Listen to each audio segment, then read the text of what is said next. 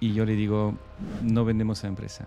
Se quedó blanca porque contaba con el dinero de la venta para comprar la casa. Si empiezas con la startup es probable que nunca irás a una gran empresa porque el trabajar en una startup casi te invalida para trabajar en una gran empresa. La cartera permanente es que es una ida de olla. No lo entiendo. Lo mismo me pasa con los dividendos. Una horda de, gente que invierte en dividendos no tiene sentido. Creo que siempre has contado esto, ¿no? Y es que una vez que has vendido, tampoco tengas prisa por cambiar tu vida. Eso es el One Year Rule. No estamos preparados para gestionar un orden de magnitud distinto del que teníamos antes. Entonces, muchas veces se, se invierte mal y se pierde mucho dinero en las inversiones del primer año. Hola François, ¿qué tal? ¿Cómo estamos? Muy bien. Hola Juan. Eh, pues encantado de poder conversar contigo y repasar tu trayectoria y aprendizajes que has tenido en, tanto como emprendedor, que has montado varias empresas, como ahora veremos, como también como eh, aficionado a las finanzas y como inversor, ¿no? que es eh, un poco el objetivo de este podcast. Fenomenal. Entonces, bueno, pues eh, decir que en este momento eres consejero delegado de Indexa, y cofundador. Eh, sois tres personas ahí que habéis estado como fundadores. Dos de ellas ya han pasado por mi podcast. Eh, Unai estuvo en el episodio, nada más empezar, el episodio número 2 en junio 2019. Ramón Blanco estuvo en el episodio 52 en diciembre del 2021 y ahora tú eres el tercer fundador que, que estás eh, pues ahora, ¿no? En febrero 2024, así que ya habéis estado un poco toda la familia, ¿no? Eh, yo creo que habéis sido una empresa Indexa que ha marcado en España pues un antes y un después ¿no? en, la parte de, inversiones y además un proyecto hecho eh, bueno, pues por, con, muy poca financiación externa, ¿no? como sé que te gustan las empresas, ahora lo, comentaremos. ¿no? Pero si te parece, vamos a, empezar por el principio.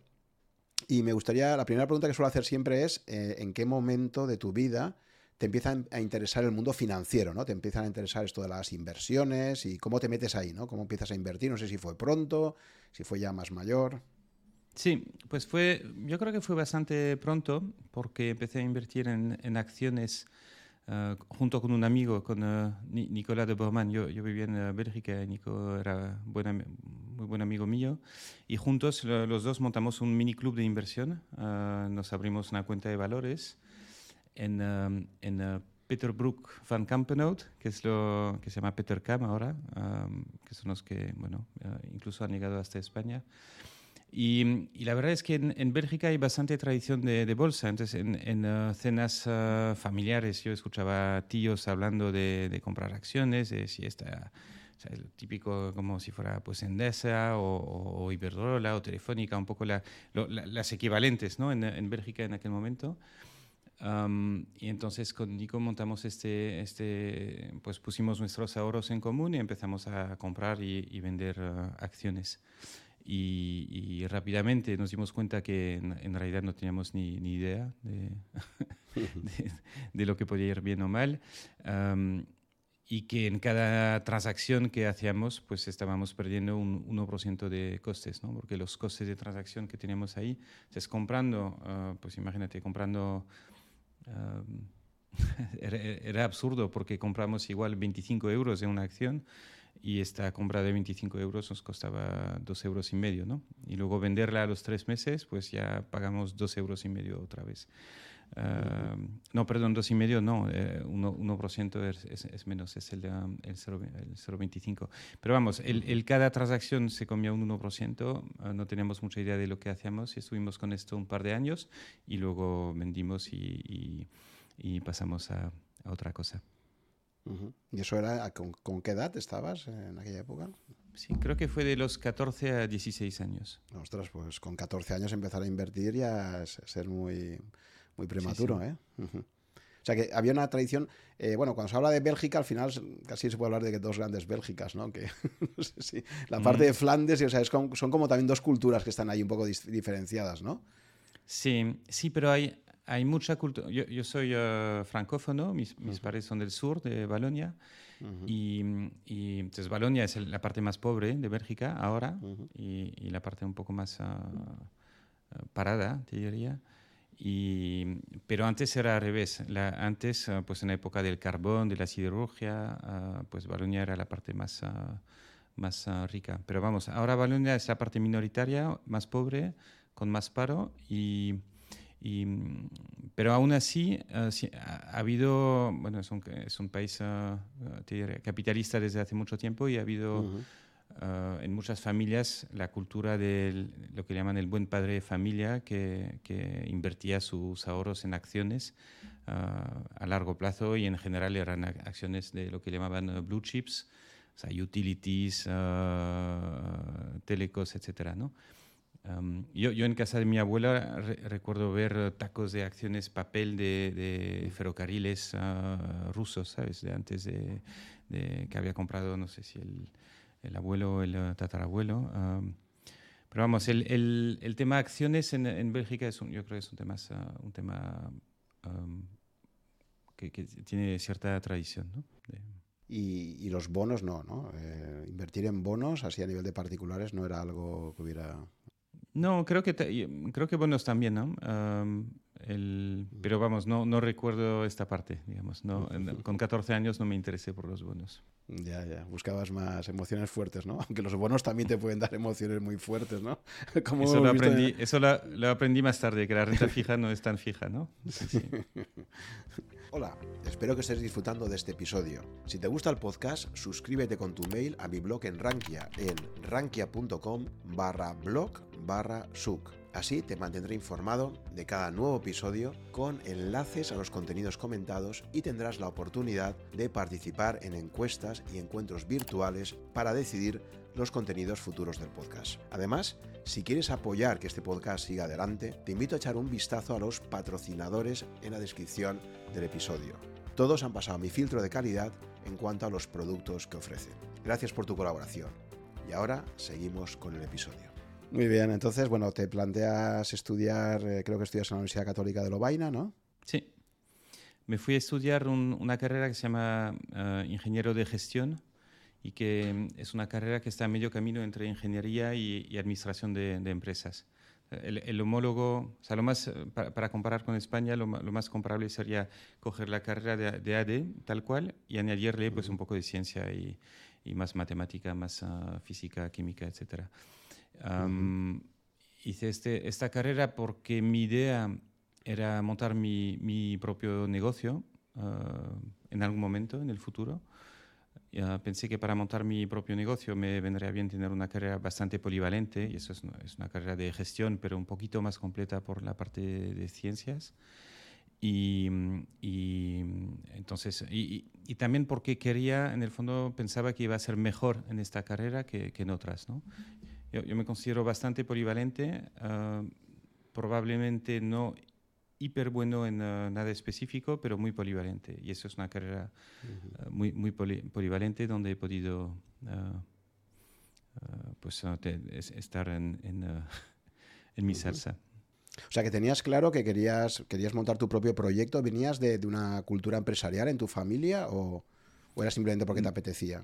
Sí, en, eh, muchas veces los emprendedores eh, lo, lo, son por contagio, eso lo suele decir Marta, mi, mi mujer. Uh, ¿Sabes? A la pregunta de si un emprendedor se nace o se hace, Marta siempre dice que se contagia, ¿no? que depende de cuántos emprendedores tienen, tienes cerca para, y que te van agitando o, contagiando. Um, en mi caso no había emprendedores o empresarios en mi, mi familia.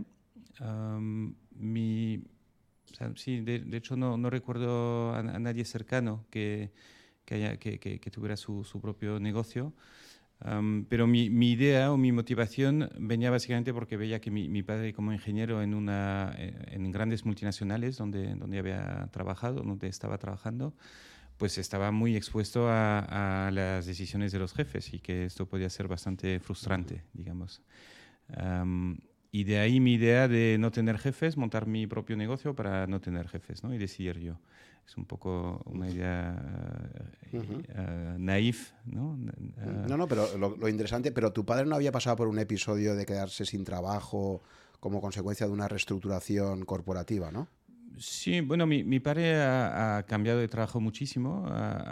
en su carrera habrá tenido unos, no sé, fácil, unos 15 trabajos. Sigue trabajando, está jubilado, pero sigue dando clases eh, en escuelas de, apoyo de niños en dificultad. sigue trabajando en, eh, en, formación profesional. Es, uh, es, una persona que ha estado muy, muy activa y que ha cambiado mucho de trabajo y cuando ha perdido su trabajo, uh, como buen ingeniero, pues nunca le, le ha costado encontrar el, el, siguiente. Entonces, no, no ha sido un problema de tanto de reestructuración, sino de, de, de, de ver, yo, yo, ver que, está, que, que en el fondo como empleado en una gran empresa estás muy lejos de la toma de decisión y que, y que esto puede ser frustrante. Entonces, uh, po haber tirado pensando po por una carrera de voy a intentar yo ser el jefe ¿no? en, uh, en, la gran empresa, pero no, no, yo creo que otra parte de mi educación era muy, muy, muy contestataria en el sentido de muy crítica con, uh, con con, el sistema y, muy favorable también a tener ideas propias, incluso contrarias. Y entonces, bueno, eso me llevó a, pensar que montaría lo, lo, mío, ¿no? que es mi forma de, de, tener un mayor impacto de tener mayor independencia también. Y, y, eso lo, lo, pensé muy, muy joven. Uh, a la vez que estaba comprando acciones ahí con 14, 16 años, pues ya estaba pensando que algún día montaría mi, mi propio negocio. Uh -huh. Elegí mi carrera en función de esto y luego también elegí mi, mi primer trabajo en, en, función de esto, ¿no? que fue uh, ir a trabajar para, para Boston Consulting Group. Y, y, que me pareció un trabajo donde iba a poder aprender mucho, um, que eso es bueno para, para luego ¿no? ver cómo funciona una, una organización muy, muy top, muy, muy pro. Uh, y luego también un trabajo muy bien pagado que, que me ha permitido ahorrar y, y tener uh, luego capital para poder empezar mi, mi primer uh, negocio. -huh. No, te iba a preguntar eso precisamente, es muy interesante esto porque yo conozco a gente que te dice que ha acabado la carrera de ingeniería, por ejemplo, y tal, y te dicen, oye, no sé si montar ya mi propio proyecto o empezar trabajando -huh. en una empresa grande y tal. Entonces, ¿tú, tú recomendarías a la gente que, que no tenga prisa por montar su propio proyecto y que es bueno eh, tener una experiencia formativa en una empresa para ver también un poco dinámicas de gestión, etcétera, ¿no? O sea, ¿crees que lo que tú hiciste lo repetirías ahora mismo si, sí, o sea, no tendrías sí, sí, prisa por luego. montar tu propia startup? Sí, sí, sí, y luego, lo, lo, lo, y luego te doy la, la opinión contraria. Um, sí, porque bueno, a mí, a mí me, ha, me ha ido bien. Um, creo que he aprendido mucho en una empresa buena uh, al principio y que, y que en el fondo cuando montas una startup luego lo que quieres es uh, crecer y, y, y en, en, este crecimiento tener un referente de cómo se hacen algunas cosas en una empresa grande y no disfuncional, pues es bueno, ¿no? me, me, me, ha ayudado en muchos temas. No recomendaría ir a trabajar en una empresa grande disfuncional, como hay muchísimas, sino una empresa grande y buena, ¿no? hay, que, hay, que, hay que elegir bien. Um, Ahora, en contra, te diría que, pues en mi caso, juega el sesgo de supervivencia. ¿no? Eh, a mí me ha ido bien, entonces uh, lo recomiendo. También te diría que es, es fácil, bueno, es más fácil trabajar en una empresa grande cuando sales de la uni que después de montar tu startup. Entonces, si, si empezás con la startup, es probable que nunca irás a una gran empresa, porque el trabajar en una startup casi te invalida para trabajar en una gran empresa. Es, es muy difícil el, eh, hacer el cambio de la startup a la, la gran empresa. Um, pero es muy, muy fácil hacer el cambio de la gran empresa a la, a la startup. Pues a mí, a mí me parece, cuando, cuando, a mí me preguntan, desde luego yo, yo, siempre recomiendo ir a una gran empresa primero, también te va a permitir ganar y, y ahorrar, si, si, no lo gastas todo. Y, y, este ahorro es fundamental para tú mismo poder, poder invertir en tu propio negocio. Um, uh -huh. El, el, que cree que le van a financiar el negocio porque tiene una idea buena, pues en el fondo le, le va a costar mucho. Uh, es más fácil uh -huh. empezar invirtiendo lo tuyo demostrando los, los primeros uh, resultados y a partir de ahí ya, si necesario, pues buscar, uh, buscar inversores. Uh -huh. Muy bien, entonces estás en, en Boston Consulting Group, ¿cuánto tiempo? Pues empecé ahí con 23 años, nada más salir de, de, la, de la, universidad. Um, bueno, realmente tenía el trabajo un año antes, porque esas uh, estuve en proceso con McKinsey, con BCG, Uh, son em, consultoras que van a, a buscar en, en, la universidad ya muy, muy, muy pronto, buscan un perfil eh, muy específico y en este momento pues básicamente lo que buscan es notas altas porque es lo que les permite discriminar. Um, me, que, mi idea era quedarme en BCG dos años para, porque lo típico es que te promocionen a los dos años. Entonces pensé, me quedo, en el fondo no quiero quedarme mucho tiempo porque no es lo que quiero hacer a largo plazo. pero quiero quedarme suficiente para que parezca que no, no, que no parezca un fracaso, ¿no? si, si, me quedo ahí un año y me voy, pues es porque no ha funcionado. no, voy a, me quedo dos años, ah, consigo mi promoción y me voy y monto mi negocio. Entonces me quedé dos años, ah, conseguí mi promoción, comuniqué que me iba a ir, ah, luego pues había un proyecto que estaba empezando, era importante que me quede, ah, me, quedé tres meses más, dos años y tres meses al final, eso fue lo que tuvimos que negociar. Y de ahí, bueno, pues durante esos dos años, para empezar, hice pues un consultor junior, pues estuve en proyectos muy, muy, muy variados entre Bruselas y París, porque la, oficina de París, ah, la, oficina de Bruselas dependía de, París en aquel momento. Y hice proyectos en, tema de call center, tema de utilities, tema de calefacción urbana, ah, algún due diligence para un, build-up. Ah, y, la verdad es que aprendí muchísimo, sobre todo de, la gente con quien estaba, estaba trabajando. Es un buen, se aprende mucho eh, por, cercanía, ¿no? Y y, pero también uh, pues era un ritmo de vida que no es el que yo quería tener, ¿no? muchas horas de trabajo y luego no hacer nada, sino, uh, bueno, hacer presentaciones, ¿no? Uh, pero no, no ejecutar. Y, y de, de, hecho, uno, uno de los managers que estaba ahí me, me, me, me, comentaba que uno tenía que saber si era un doer o thinker, ¿no? Ese era un, un, un americano y me decía que al final te ibas especializando entre el pensador y el, y el, eh, y el hacedor. El, el, el, sí, el, que hace, ¿no? Y yo me considero bastante pensador, pero por eh, especialización y por foco he, querido convertir, eh, he querido convertirme más en alguien que hace, más, más que, que alguien que teoriza. Y, por ahí he ido. Ese es el camino del emprendimiento. y, estás en un periodo en Boston, que, en Boston Consulting Group, que justo va a ser la, eclosión de Internet. ¿no? O sea, esa, vida, la hemos, esa, esa, esa, época la hemos conocido los dos. Eh, ya profesionalmente y fue ese momento maravilloso donde Internet estaba por todas partes, año 98, año 99, ¿verdad? Llegamos al año 2000, tú dejas Boston Consulting Group justo en diciembre 99, creo, ¿no? Al final del año 99. Sí, sí, sí. Entonces, uh, diciembre de 99 no, no ha estallido la, la, la burbuja.com. Faltaban cuatro meses, una cosa así. Está a punto de, a punto de.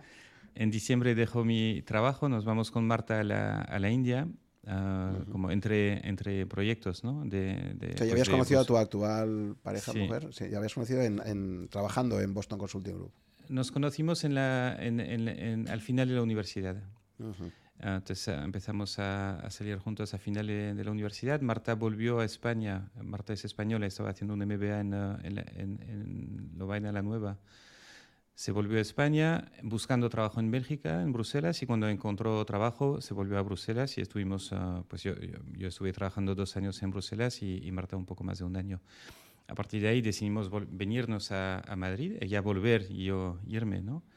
a montar, a montar eh, un negocio y, entre medias pues nos cogemos unas vacaciones a la India que iban a ser de tres meses, pero luego las acortamos a, cinco semanas porque aunque la India está muy bien, pues tenía la sensación de que era urgente empezar a montar el negocio, ¿no? que, que, que, nos estaban saliendo competidores de todas partes y que había que lanzarlo ya en aquel momento, um, el, manager del último caso donde trabajé en BCG, él era accionista de una plataforma de reservas de hoteles y um, una plataforma francesa que se llama Hotel Switch y que quería contratar un, country manager para, para, España.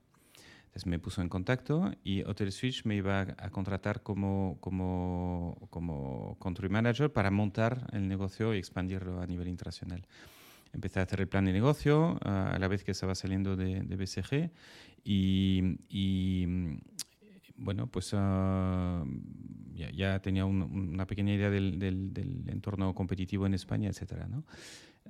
¿Qué pasa? Cuando volvemos de, la India, ellos me dicen que pues, ah, no consiguen la financiación, que no tienen ah, dinero ni no, no, cierran la ronda para financiar España. Ahí estamos en el estallido de la burbuja.com.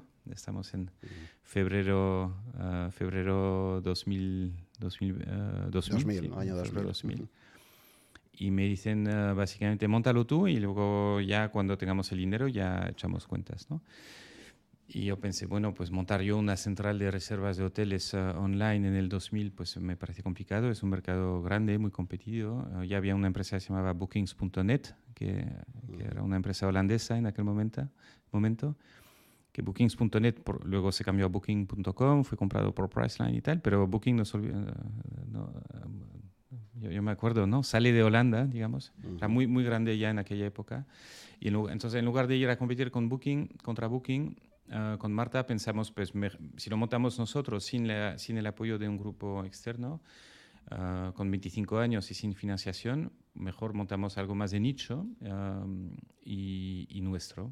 Entonces ahí eh, pivotamos desde la reserva de hoteles y, y, y, pivotamos a un nicho de mercado que es el turismo rural, que estaba en auge, uh, en muchísimo auge en aquel momento y además donde coincidía que estaba, um, pues estaba, estamos pillando el crecimiento del turismo rural y el crecimiento de Internet, ¿no? porque aunque haya estallido la burbuja.com fue una crisis de financiación, pero de uso no había ninguna crisis. La gente cada vez más estaba buscando online, sabíamos que las guías papel iban a desaparecer, que todo esto iba a pasar online.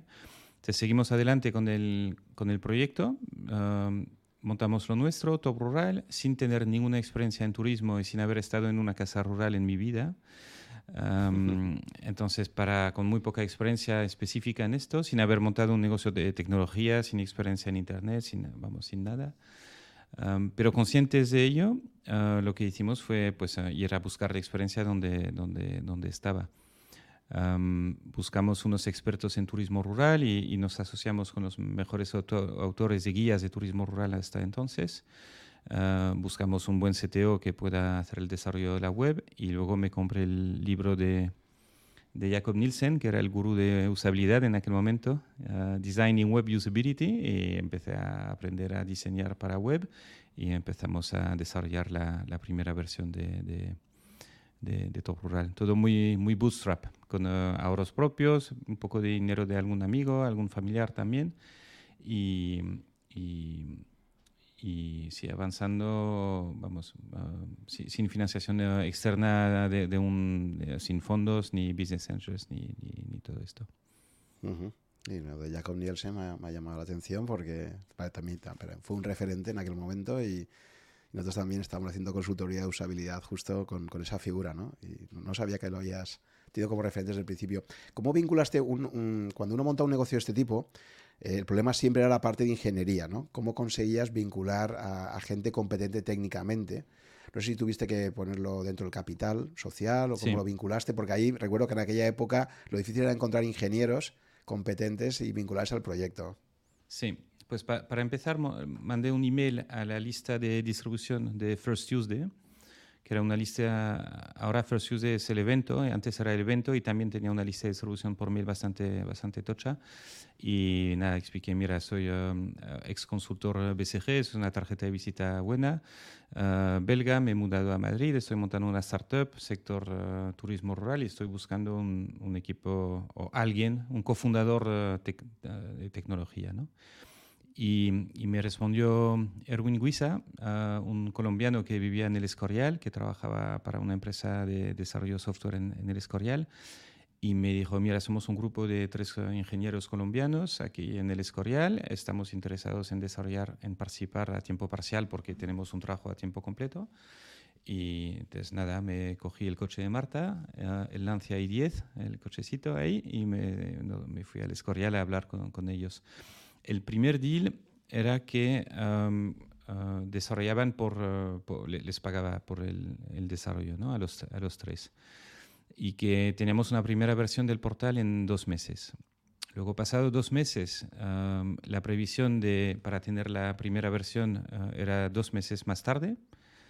Como vi que eso no convergía, ¿no? Si a los dos meses eh, la previsión seguía siendo de dos meses, pues no, no estaba yendo por el buen camino. Um, les... Um, bueno, te, te, he dicho para pagarles, pero había una parte en capital ya en aquel momento. Entonces, en aquel momento, lo, uno de los tres, uh, Juan Andrés Álvarez, me dijo, mira, Franz, el, uh, no, no, no, va, no vamos lo suficiente rápido, también porque estamos trabajando durante el día en otra cosa y luego por las noches en esto, Pero yo creo en el proyecto y si, si, si quieres, dejo el trabajo, me pongo full time, necesito un salario también y en dos meses sí que lo, lo sacamos. Me pongo yo solo y lo, y lo, y lo sacamos. ¿no? entonces le, le, le, pregunté a Juan cuánto ganaba, dónde, dónde estaba en aquel momento. tenía un salario creo que relativamente bueno por, aquel momento, tipo equivalente en pesetas, pero de 30.000 euros. ¿no? El, de 30.000 euros ah, le, le, dije que podía elegir cuánto quería cobrar en cash. Le, comenté, te, te, puedo pagar lo mismo, no te, te, voy a pagar tu sueldo de mercado, que es lo mismo que ganas ahora, no te voy a pagar más. pero puedes elegir cuánto ganas en cash y cuánto ganas en acciones.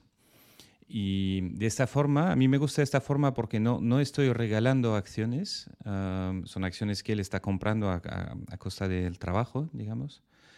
Y, y, tampoco se, nadie se puede quejar después de si tiene poco o mucho, porque cada uno tiene lo que ha decidido ¿no? invertir. Entonces Juan eligió coger una, pues una parte en salario y una parte en acciones, y esta parte en acciones se convirtió en un 6% de, de la empresa y con Juan estuvimos, ah, ah, Juan como único programador hasta 2005, o sea, un, un CTO ah, full stack, hombre orquesta de 2000 a 2005. Y luego poco a poco fuimos creciendo el, equipo. él salió, se fue a vivir a Londres, cambio de proyecto, y, pero mantuvo su 6% hasta la, hasta la, la, venta en 2012, cuando vendimos la, la empresa HomeAway. Vale, y todo este, este trayecto, desde el 2000 hasta que vendéis la empresa, ¿cuáles serían los hitos más importantes? No sé si hay una parte también relacionada con las finanzas. Durante tu esta época, entiendo que tendrías poco ahorro, pero tendrías todo básicamente invertido en, en Top Rural, ¿no? Sí. El Top Rural es un modelo de negocio publicitario donde los anunciantes, las casas rurales, pagaban de antemano, uh, o sea, prepagaban tres meses, seis meses o doce meses. Es un modelo muy, muy interesante desde el punto de vista financiero porque nos financiaron los mismos clientes, ¿no? prepagando. Tenemos anticipos de clientes o ingresos predificados y, y eso nos permitió financiar el proyecto con menos de 100.000 euros de inversión en total, en cash, pero mucho menos. y al año y medio ya cubríamos ah, gastos, gastos muy contenidos. estábamos trabajando desde mi casa, no, no, no, había desde el piso que alquilábamos, ¿no? Teníamos una habitación, una habitación de 8 metros cuadrados en el piso. Ahí trabajamos con Juan, luego contratamos a una, dos, tres personas, anexionamos, eh, cogimos el comedor, ya la oficina se extendió y luego cuando tuvimos que extenderla hacia el salón, Ah, ahí pensamos, no, no, hasta aquí ya no, hay que coger una oficina de verdad porque el salón lo necesitamos. pero mientras tanto, las entrevistas de trabajo las reuniones las hacíamos en el salón, estábamos en casa. ¿no? Entonces, eh, te, cuento esto porque eh, realmente hemos trabajado con muy poco coste, ah, yo sin cobrar salario prácticamente, cobraba 500 euros al mes, hasta, hasta llegar a break-even en año y medio, me parece y a partir de ahí el proyecto se fue autofinanciando. Entonces, desde el punto de vista financiero, la inversión en Top fue muy pequeña ah, y luego, y luego el, proyecto se financió con los clientes, lo cual ah, recomiendo siempre que se pueda. y, y, no hicimos grandes ampliaciones de capital porque a partir del año y medio no ha habido ampliaciones. Entonces, lo que había era transacciones de secundario donde algún accionista vendía, otros compraban. Eso hemos hecho un montón de, de, de secundarios. En 2007 entraron en el capital Jesús Encinar, Fernando Encinar y Bonsai Venture Capital, ah, comprando acciones a los accionistas actuales, entonces a través de secundario también, no ampliando capital, porque con, la idea de profesionalizar un poco la gestión, tener salir de la cueva. ¿no? Yo estaba trabajando mucho y, en casa o en la oficina, pero tenía muy poca relación con el mundo exterior. Y la idea ahí con eh, Jesús y Fernando con, con, su experiencia en idealista, ¿no? que es hiper, uh, que era hiper relevante para todo rural, y con Bonsai en, su experiencia como, invirtiendo y, también vendiendo negocios, haciendo exits, pues no, nos ayudó a, a, dar un, paso a profesionalizar y también a vender mejor el, el negocio unos años más, más tarde. desde el punto de vista financiero, Top Rural llegó a generar más de 2 millones de, de EBITDA. Eh, como eh, se seguía financiando con los anticipos de clientes, cada vez teníamos más caja y, pasamos a pagar un dividendo uh, trimestral a cuenta de. Entonces, era una máquina de distribuir dividendos y yo todo lo que cobraba lo invertía en otras uh, startups en aquel momento. O sea, tú empiezas a diversificar ya inversiones aún con el proyecto de Top Rural, ¿no? Sí, en 2007 uh, empecé invirtiendo en, en, otros negocios. En 2007 invertimos 500.000 euros desde Top Rural en, en, en 11870 desde Tobral mismo, ¿eh? todo, el, todo el excedente, uh, lo cual fue un error, ¿no? porque no estaba diversificado y tampoco era nuestro negocio, pero bueno, eh, ahí aprendimos también. El, um, y entonces ahí me equivoqué. En, en uno de los errores fue que cuando empecé a pensar, en 2007, 2008, 2009, pensé, que en un mercado tan grande y tan competido como el de los viajes ah, y los clasificados de viajes, donde tienes al final a HomeAway, que era un actor muy grande, TripAdvisor, Booking, Airbnb, ah, que era más pequeñito en aquel momento, pues pensé, esto, esto tarde o temprano lo tenemos que, nos tenemos que juntar con uno de los grandes. ¿no? Entonces vamos a vender el negocio. No, no pensaba gestionar Topral durante 20 años más, ¿no? pensaba que tenía que optimizar la trayectoria y gestionar la, la salida. También para Rentalia, no hemos comentado, pero en 2000 montamos Top Rural con Marta, pero Marta cogió un trabajo por cuenta ajena. Um, para que yo pudiera no cobrar sueldo, pues vivíamos del sueldo de, de, Marta en una startup alemana que estaba aquí en Madrid. Y cuando Topral ya empezó a, hacer, uh, uh, a tener beneficio, el, en 2002-2003 montamos Rentalia y, y, al revés, ¿no? Vivíamos de mi salario y, y para que Marta pudiera desarrollar Rentalia con, con, poco coste. Y desde entonces, desde 2003, Tobral y Rentalia, Rentalia es, es, lo mismo que Tobral, pero para casas de vacaciones, pues avanzaron en paralelo como dos empresas hermanas, que con equipo distinto, pero compartiendo accionistas y, crecimos en paralelo con Top Rural y Rentalia hasta 2012. Entonces, tanto para Top Rural y, como para Rentalia pensábamos que teníamos que integrarnos en un grupo más, más grande. Y te comentaba, mi error ahí yo creo que fue pensar que la venta se iba a hacer por EBITDA.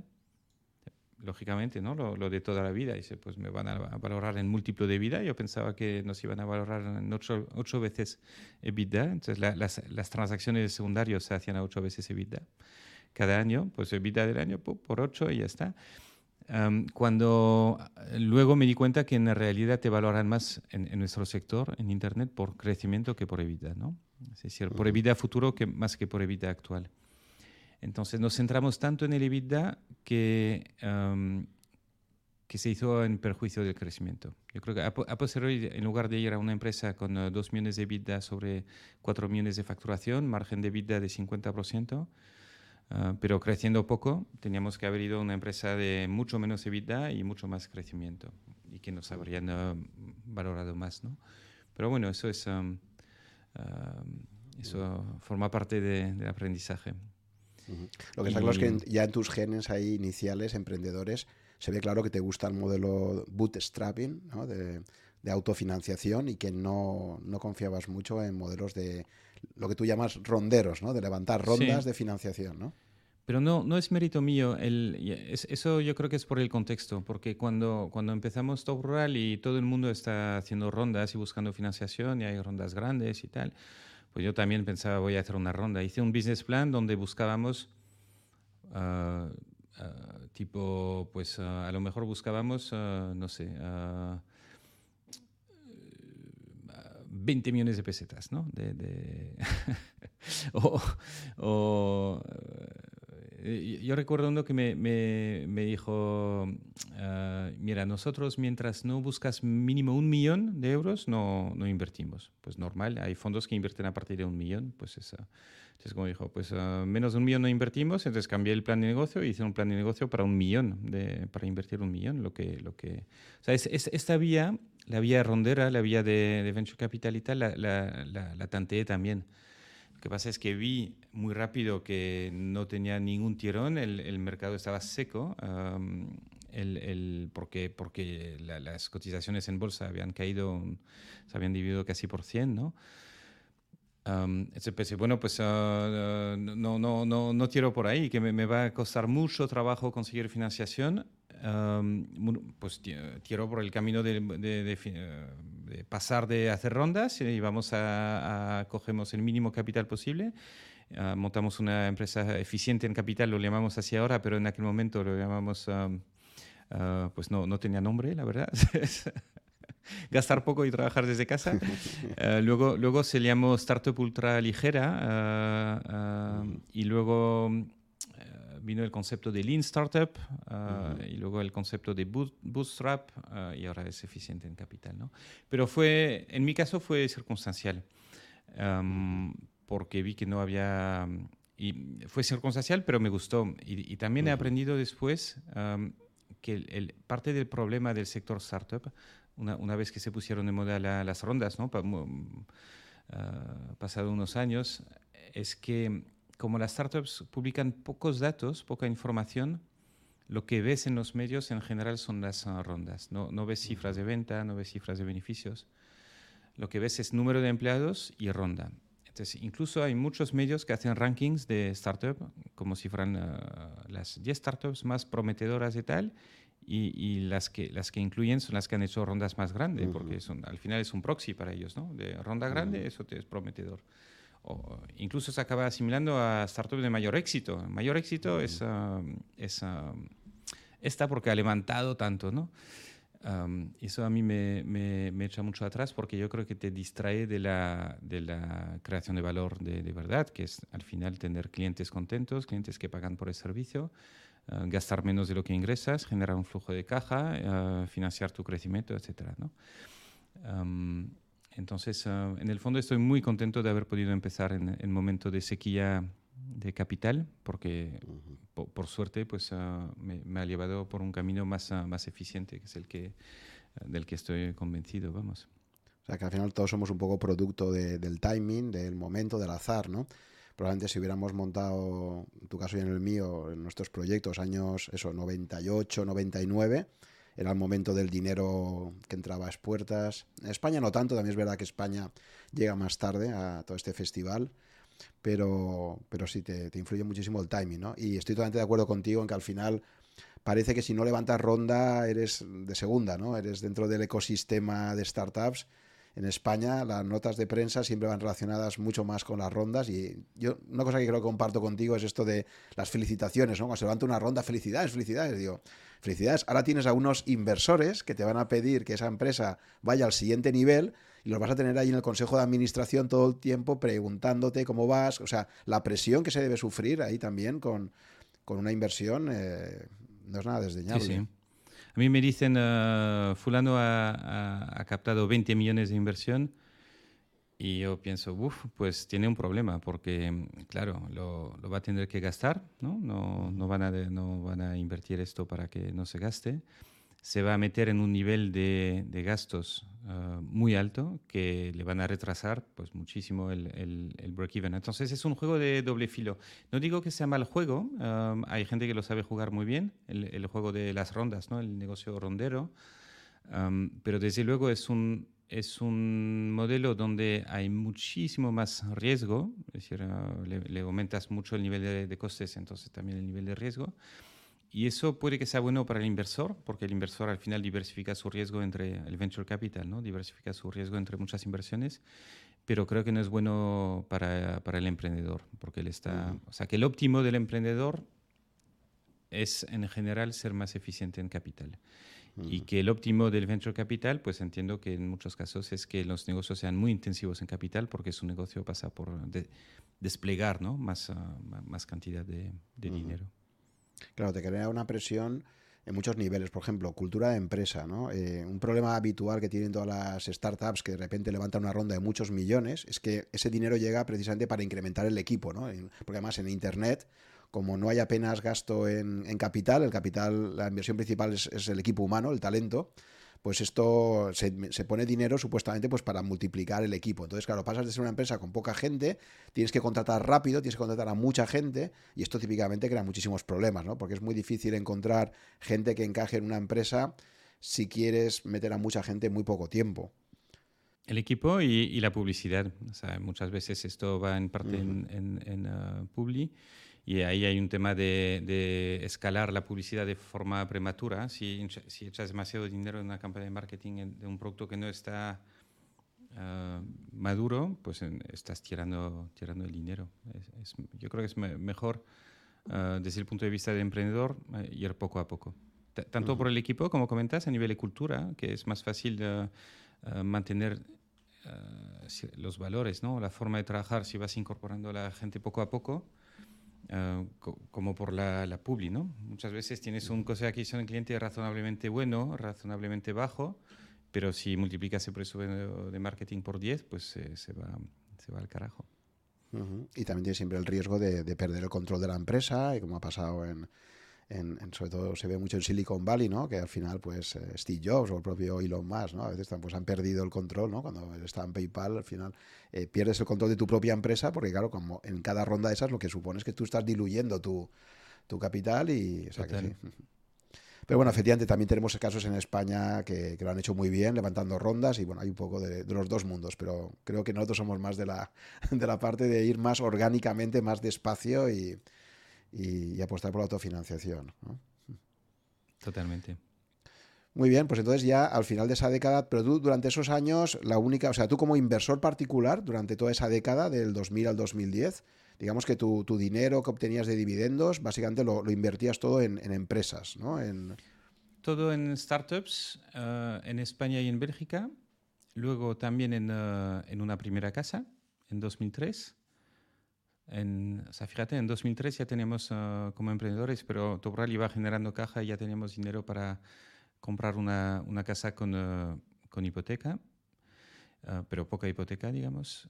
Um, y luego una segunda casa en 2007 y empezamos comprando la segunda residencia en, en Cantabria y luego compramos la primera residencia en, en, en Alcobendas. Um, yo soy de amortizar la hipoteca sí que hay debate al respecto, pero uh, de las primeras cosas que hice fue amortizar la, las dos uh -huh. hipotecas porque prefiero no, no tener deuda. Uh -huh. uh, en un escenario extremo me puedo imaginar incluso perder la casa, pero la hipoteca no la pierdes nunca. Entonces mi cálculo es, tengo más, más, libertad con menos hipoteca o menos deudas, entonces cancelo esto. Y entonces de 2000 a 2012 mi dinero se fue a comprar dos casas, cancelar hipotecas e invertir en uh, startups. Y uh -huh. hasta 2012 ya había hecho um, una decena de inversiones en startups, al principio con tickets muy altos, por, por error, porque entré como inversor con, con, como, si, como, como hacen los emprendedores. ¿no? El emprendedor viene con mucho foco, entonces cree que en tema de inversión hay que ir con foco también y es lo contrario, en, en, inversión hay que ir con diversificación. ¿no? Entonces, la, la, clave del éxito del emprendedor en realidad es lo opuesto a la clave de, una de las claves del éxito de, del inversor. Entonces cuesta un poco adaptarse al principio. Uh -huh. y, y, sí, no, no, no tenía, no, no invertía en, uh, en aquel momento, no invertía en acciones, ni en fondos, ni, ni, ni, ni en otros. Solo, uh, tampoco en inmobiliario para alquilar, ¿no? Lo, lo que lo que teníamos en, en inmobiliario era para uso propio. O sea, que considerabas de todas formas que era una buena inversión eh, el sector inmobiliario cuando compras, porque claro, pensemos una cosa, era la burbuja en España hasta el 2008. Sí, no, vivimos una burbuja inmobiliaria, entonces comprarías a precios bastante elevados, ¿no? Si compraste más hacia el 2005, 2006, 2007, estamos ahí sí. en máximos de mercado. Vamos, yo, yo he comprado en máximos, en, en 2003, uh, que no era máximos, pero ya era alto, y en 2007 también. Pero no, no invertimos uh, tanto, no compramos tanto por uh, inversión, sino por, por uso. Uh, la casa de vacaciones para las vacaciones y la casa, la primera vivienda para, para vivir. Um, nunca he comprado un, un, piso o una casa para, para alquilarla. No, no, no me gusta la inversión inmobiliaria por, el, por la poca diversificación que tiene, por los costes que tiene y por los me parece por el espacio mental que me va a requerir, ¿no? Me parece que son problemas. Um, Uh -huh. no, no... Sí, pero podías haber optado por alquilar, ¿no? Es decir, que la segunda residencia, sí. sobre todo, podías haber optado por sí. decir, no quiero invertir mucho dinero. Por eso digo que, que debías tener una visión, una, una, visión positiva del inmobiliario, ¿no? Porque... La, la alquilamos para cubrir la hipoteca. Um, entonces compramos la casa en Cantabria, empezamos, sabíamos de alquiler vacacional porque uh, claro. tenemos Torral y Rentalia. Eh, y éramos eh, clientes nuestros de, nuestro propio producto, ¿no? Con Rentalia. Anunciamos a casa en Rentalia, fue muy bien. Y alquilábamos como 18, 25 semanas al año, lo, cual está muy bien. Y, cubría, y, el, lo que cobrábamos del alquiler cubría la hipoteca. lo que pasa es que era una hipoteca parcial, no sobre todo el valor, y, luego no, lo, que no, lo, que generaba también es mucho trabajo de gestión de reservas y tal. Y tanto que cuando pudimos ah, dejar de, de, alquilarla, pues dejamos de alquilarla, porque no, no era nuestro, nuestra vocación. ¿no? así que fue un, un, un, complemento durante un tiempo, pero luego lo, lo quitamos. No, pero es curioso que tus primeras inversiones son en justo en los sectores menos líquidos, ¿no? En inmobiliario y, startups. Eh, tú en aquella época mentalmente mm, te sonaba un señor llamado Jack Bogle, habías oído hablar algo de indexación, o sea, decir, por, conocer lo que era tu mindset a nivel financiero en, los años 2000.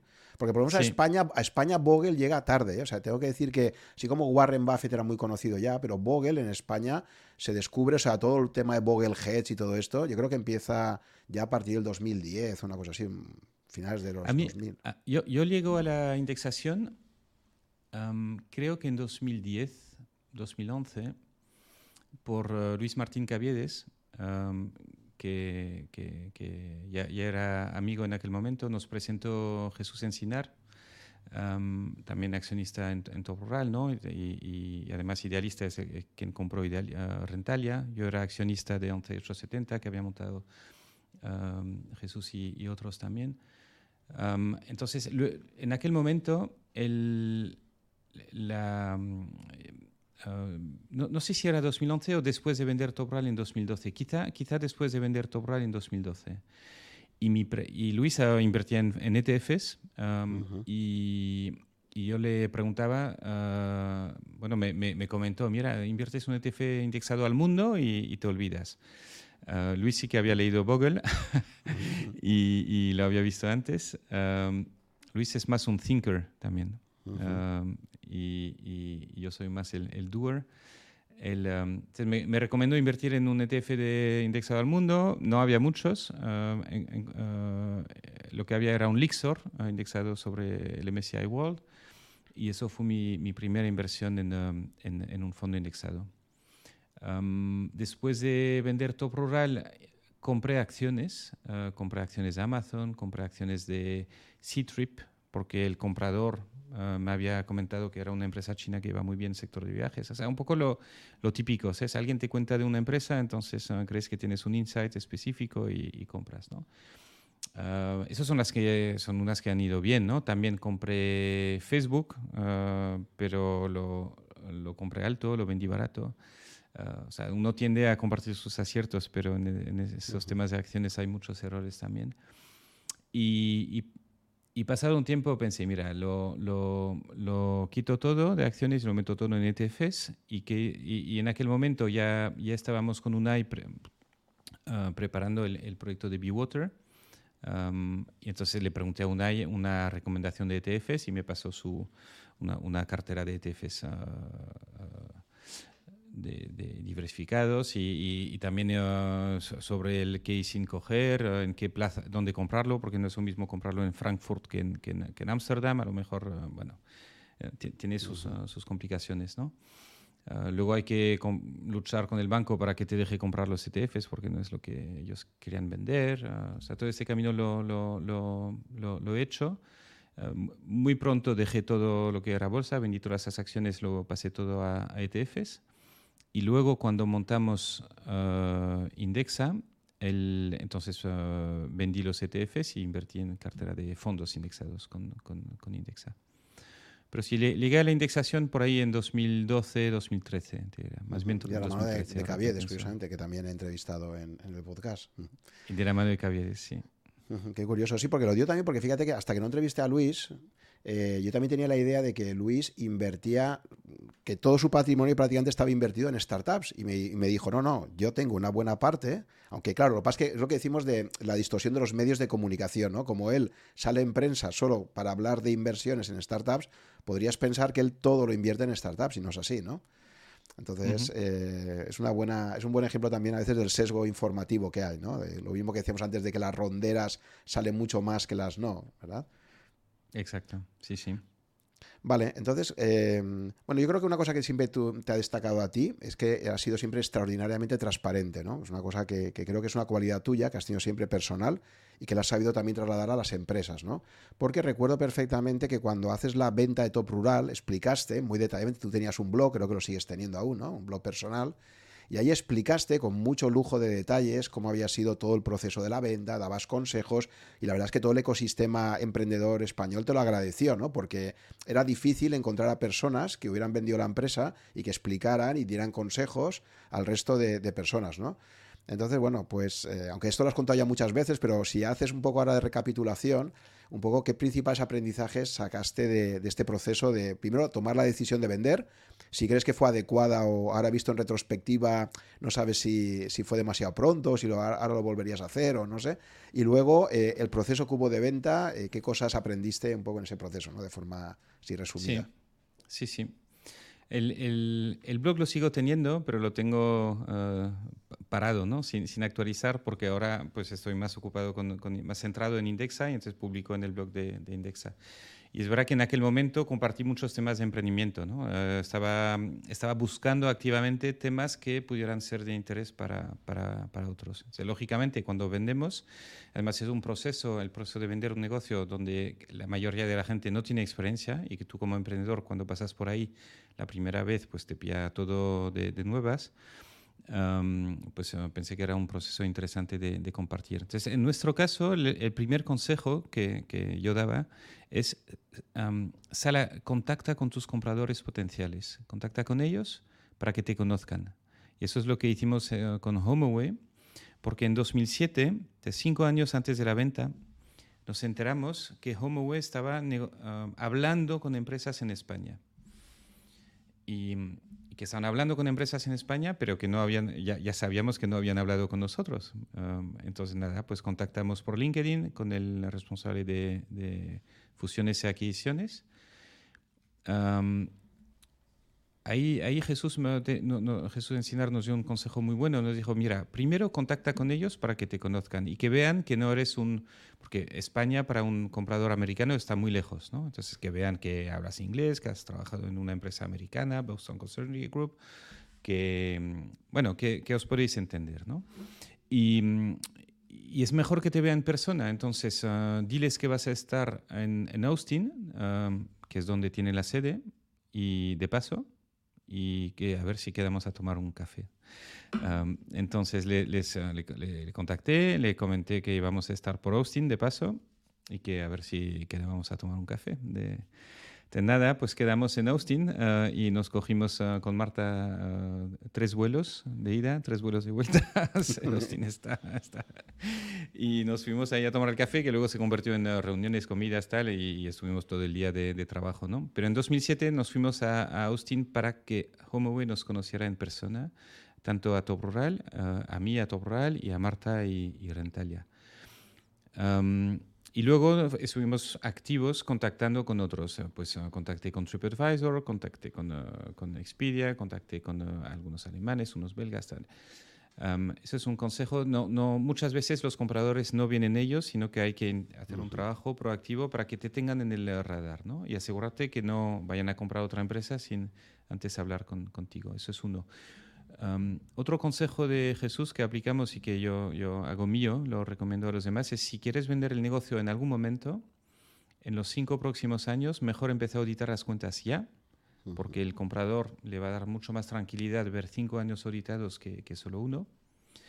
Y, y, audita con una empresa internacional conocida, Big Four o uh, Second Tier, o sea, top, top 6, top 7 internacional las Big Four las conocéis y otras, pues uh, siguientes son BDO, Mazars, Grant Thornton, la empresa de editoría más barata que un KPMG, EY, uh, PwC o, Deloitte, uh, pero conocida a nivel, a nivel internacional. Tercer consejo es, es muy importante. Es hay una frase en inglés que dice, The deal is not done until the black is on the white and the green is on the bank. Eso lo que significa es que la venta no está hecha hasta que esté firmada, the black is on the white, es firmada y, cobrada, the green is on the bank. ¿Por qué? Porque hay muchos deals que se caen en, en, el último momento, incluso a una semana, incluso a un día, incluso el mismo día de la firma se puede caer un deal, una operación. Muchas operaciones no se hacen, están en la línea final y no se hacen. Y, cuando como emprendedor estás en este proceso, te vas animando y vas, lo vas dando por hecho. Yo, yo estuve en un proceso de venta con TripAdvisor un año antes de vender a HomeAway y estábamos a un mes de, de, la firma. Ya teníamos fecha en el notario y se cayó. Se cayó por eh, razones eh, externas, por temas de, de con TripAdvisor en aquel momento y te das cuenta que es un jarón de agua fría para, para, para, para, todo el mundo. Entonces, ¿qué implica esto? Pues que es mejor no comentarlo con nadie, nadie o lo menos gente posible hasta que esté hecho. Porque si lo vas contando, de alguna forma te, te vas lo vas asimilando y luego cuando pues no se hace es un, es un problema, ¿no? De la primera vez con TripAdvisor ya habíamos informado al equipo que estamos hablando con TripAdvisor para una adquisición que sería fantástica para el negocio, para el equipo tal. Y a la segunda, pues no lo contamos, lo contamos a la mínima gente posible y fue mucho, mucho, mucho más sano uh, el, el, el, ir por ahí. Entonces, ¿qué opinas ahora? El, caso extremo de esto, de transparencia, sabes que ahora hay empresas que se montan y desde la creación van relatando todo casi en tiempo real, todo lo que les va pasando. Tú, sigues recomendando no ser tan transparente, sobre todo en los procesos de venta, ¿no? No, yo, yo creo que la transparencia no es un objetivo en sí. Ah, yo creo que hay objetivos superiores. Ah, por ejemplo, es ah, pues la, la, creación de valor para los accionistas el servicio para los clientes, la creación de valor para los clientes, el desarrollo de un entorno de trabajo donde la gente pueda crecer a nivel personal. y, creo que para muchos de esos objetivos la, transparencia es un plus en la mayoría de los casos, pero no siempre. Hay cosas que no hay que contar. Y una de ellas es la, negociación de una venta del negocio, porque el contarlo pone en peligro la operación. Si tú vas contando una, posible venta antes de, hacerla, pues la, yo, creo que reduce esa probabilidad de, que, ocurra. Entonces, esto es mejor no, no, no, contarlo. Y luego lo que he visto también es que muchas veces hay cosas inciertas de futuro que, que ganas poco en anticipar, también das ventaja a la competencia si lo cuentas demasiado pronto. Entonces, en principio, ah, en IDEXA por lo menos, en, en principio intentamos hablar de lo que está conseguido, más, de, más que de lo que mm, tenemos en curso estamos esperando conseguir. ¿no? y entonces, por lo, por, lo demás, la transparencia yo creo que es algo que se hace y no se dice, en el sentido que los que hablan mucho de transparencia en general eh, no son tan transparentes. Incluso, ¿sabes? Santander tiene entre sus ah, grandes valores la transparencia y, y no sé si he visto empresas mucho más ah, bueno, eh, ahí lo dejamos. Eh, entonces yo creo que la transparencia en el fondo se demuestra con, eh, con, haciendo, ¿no? Y en nuestro caso lo que hacemos es, por ejemplo, pues en Indexa tener una página de estadísticas donde publicamos datos de volumen gestionado, de ingresos recurrentes, rentabilidad de las carteras, número de clientes, volumen por cliente, etcétera, y lo actualizamos a diario, siempre está publicado no hay censura nuestra, en el sentido que no, no, elegimos lo que vamos compartiendo, sino que lo compartimos de forma automatizada, descargable, reutilizable por, por otros, etc. Y eso yo creo que es, una, yo creo que es, es bueno en nuestro caso porque da confianza a, a los clientes. ver que, que, que, somos un libro abierto ¿no? en ese sentido. Y también es bueno porque les, les obliga a los competidores a mirarnos mucho, y, entonces, ah, pues todo el tiempo que están eh, mirándonos, pues sabemos que no están haciendo otra cosa. Muy bien. Volviendo al proceso de venta, eh, claro, eso que has dicho del, black in the bank, o sea, de, eh, el contrato y el green in the bank, o sea, que el dinero, efectivamente, que hasta que no te llega la transferencia, la, la, operación no se ha hecho, efectivamente, muchas veces depende. Mm, mucha gente cree que a lo mejor el problema está relacionado con con el deal, pero suelen ser factores exógenos en muchos casos, ¿no? El, lo decimos siempre, el timing lo es todo, ¿no? El entorno, el ecosistema. Tú te planteas eh, vender, me ha parecido entender antes, sobre el 2007 ya te empiezas a plantear, porque es cuando vas a, conocer a HomeAway, ¿no? Eh, o sea, tú desde el año 2007 ya, ya te planteas seriamente la, la venta de, de, Top Rural, ¿no? Porque ves que es una empresa que, que, que, va bien, pero que tiene un recorrido y tú crees que a largo plazo no, no, no ves que, que, vaya a crecer mucho más el negocio o que...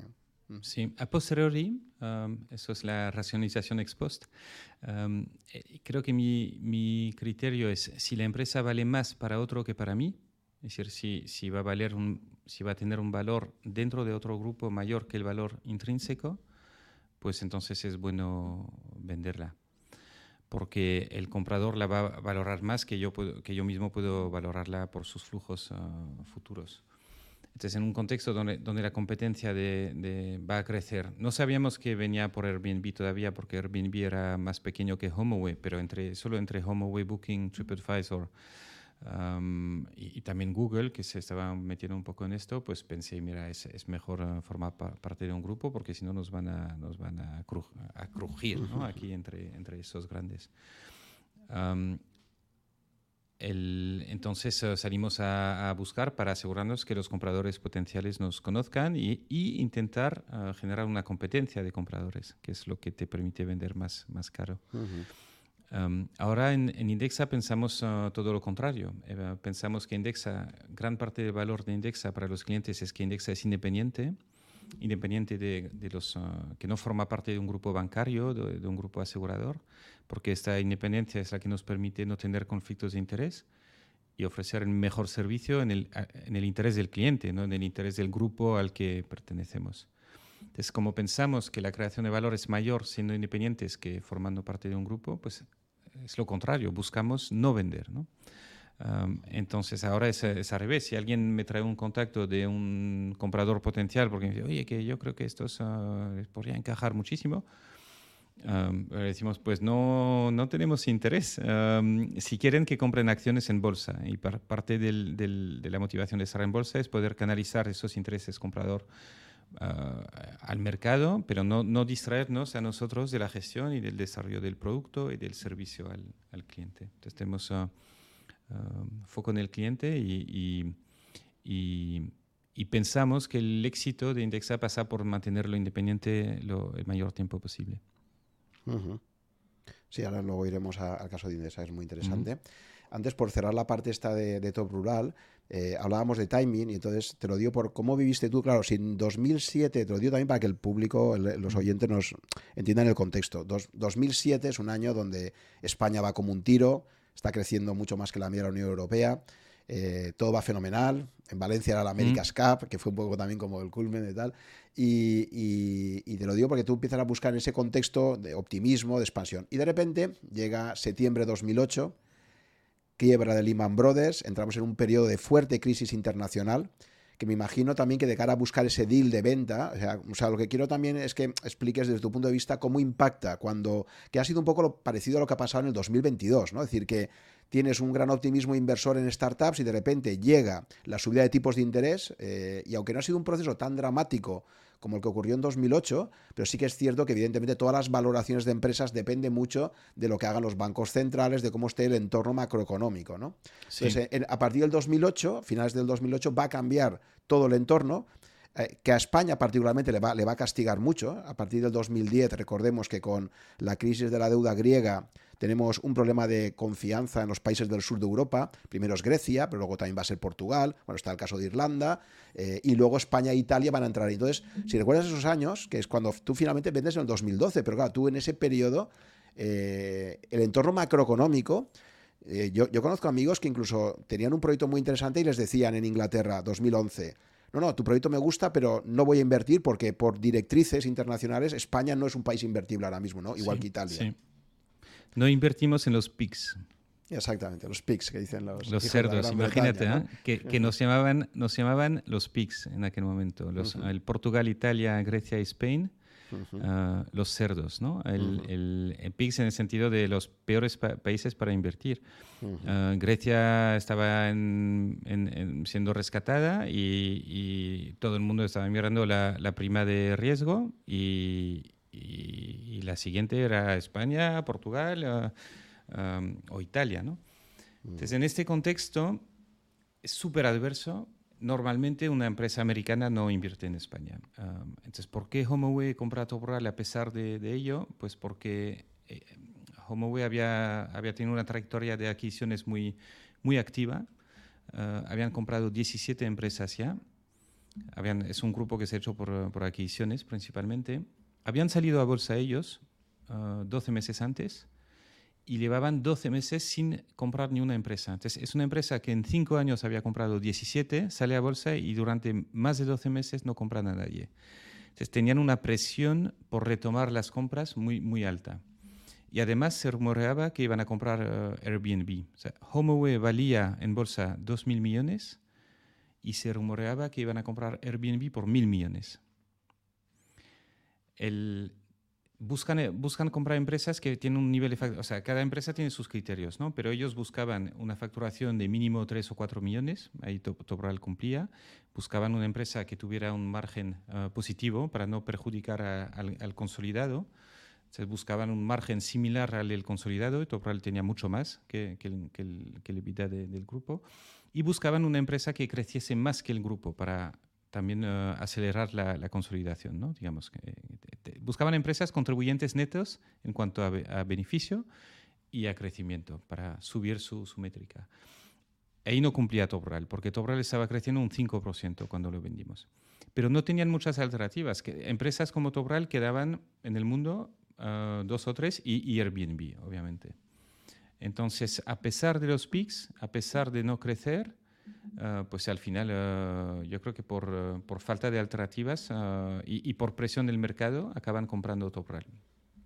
Ahí por la anécdota, como sé que te gustan las cosas de mercado, el día que, o sea, HomeAway compra Topral por 14 millones, más un ajuste de precio que lo deja al final en 14 y medio.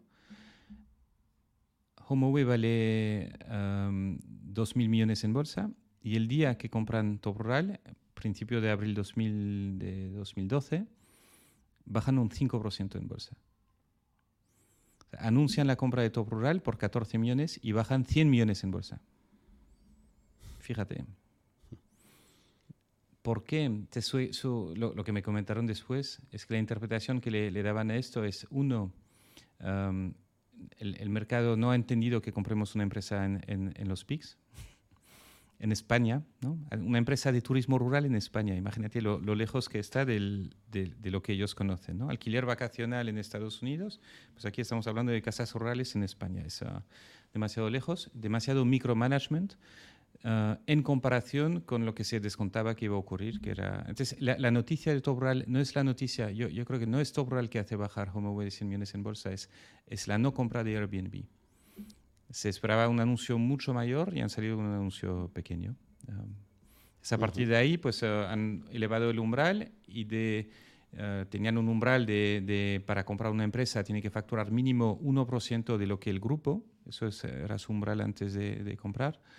Eh, después de comprar, subieron el umbral al 5%, para no dar el mensaje de que están haciendo micro, micromanagement. No, y está el efecto macro también, porque abril 2012, o sea, que ponemos en, contacto, en contexto, eh, las famosas palabras de Mario Draghi son de julio 2012, cuando dice, el Banco Central Europeo hará todo lo que haga falta para salvar al euro y créame, será suficiente. O sea, eh, en esos meses, abril, mayo, junio, julio 2012, las primas de riesgo de España y de Italia llegan a los 600 puntos básicos. O sea, estamos en, niveles de rescate.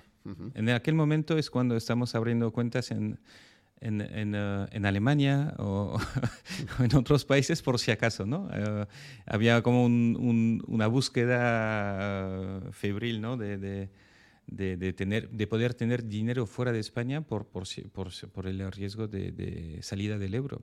es lo que el contexto era este. Sí, sí. Exactamente, es que fue, fue un riesgo muy real, fue un riesgo muy real y, y, es, y la verdad es que pues ahí fuisteis afortunados porque en un entorno macro tan adverso y con ese riesgo país tan localizado, efectivamente, una empresa americana, lo normal habría sido que hubieran dicho, oye, mira, ¿sabes qué?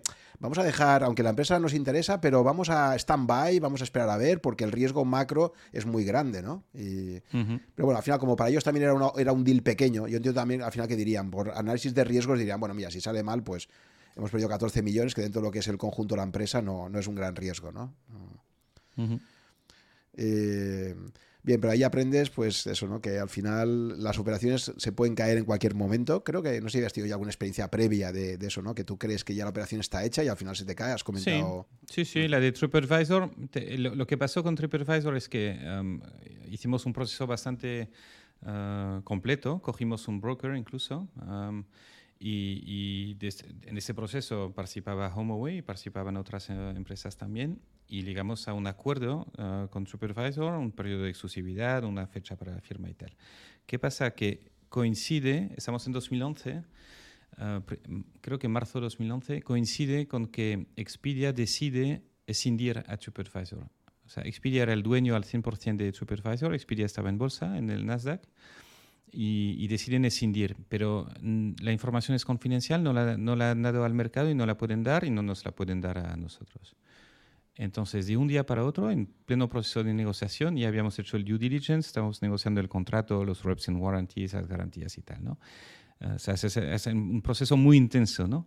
En pleno proceso, de repente desaparecen, dejan de coger el teléfono, dejan de responder a los mails. Ah, blackout ah, completo. Y no subimos nada nada más, ni, una línea, ni una frase durante seis meses.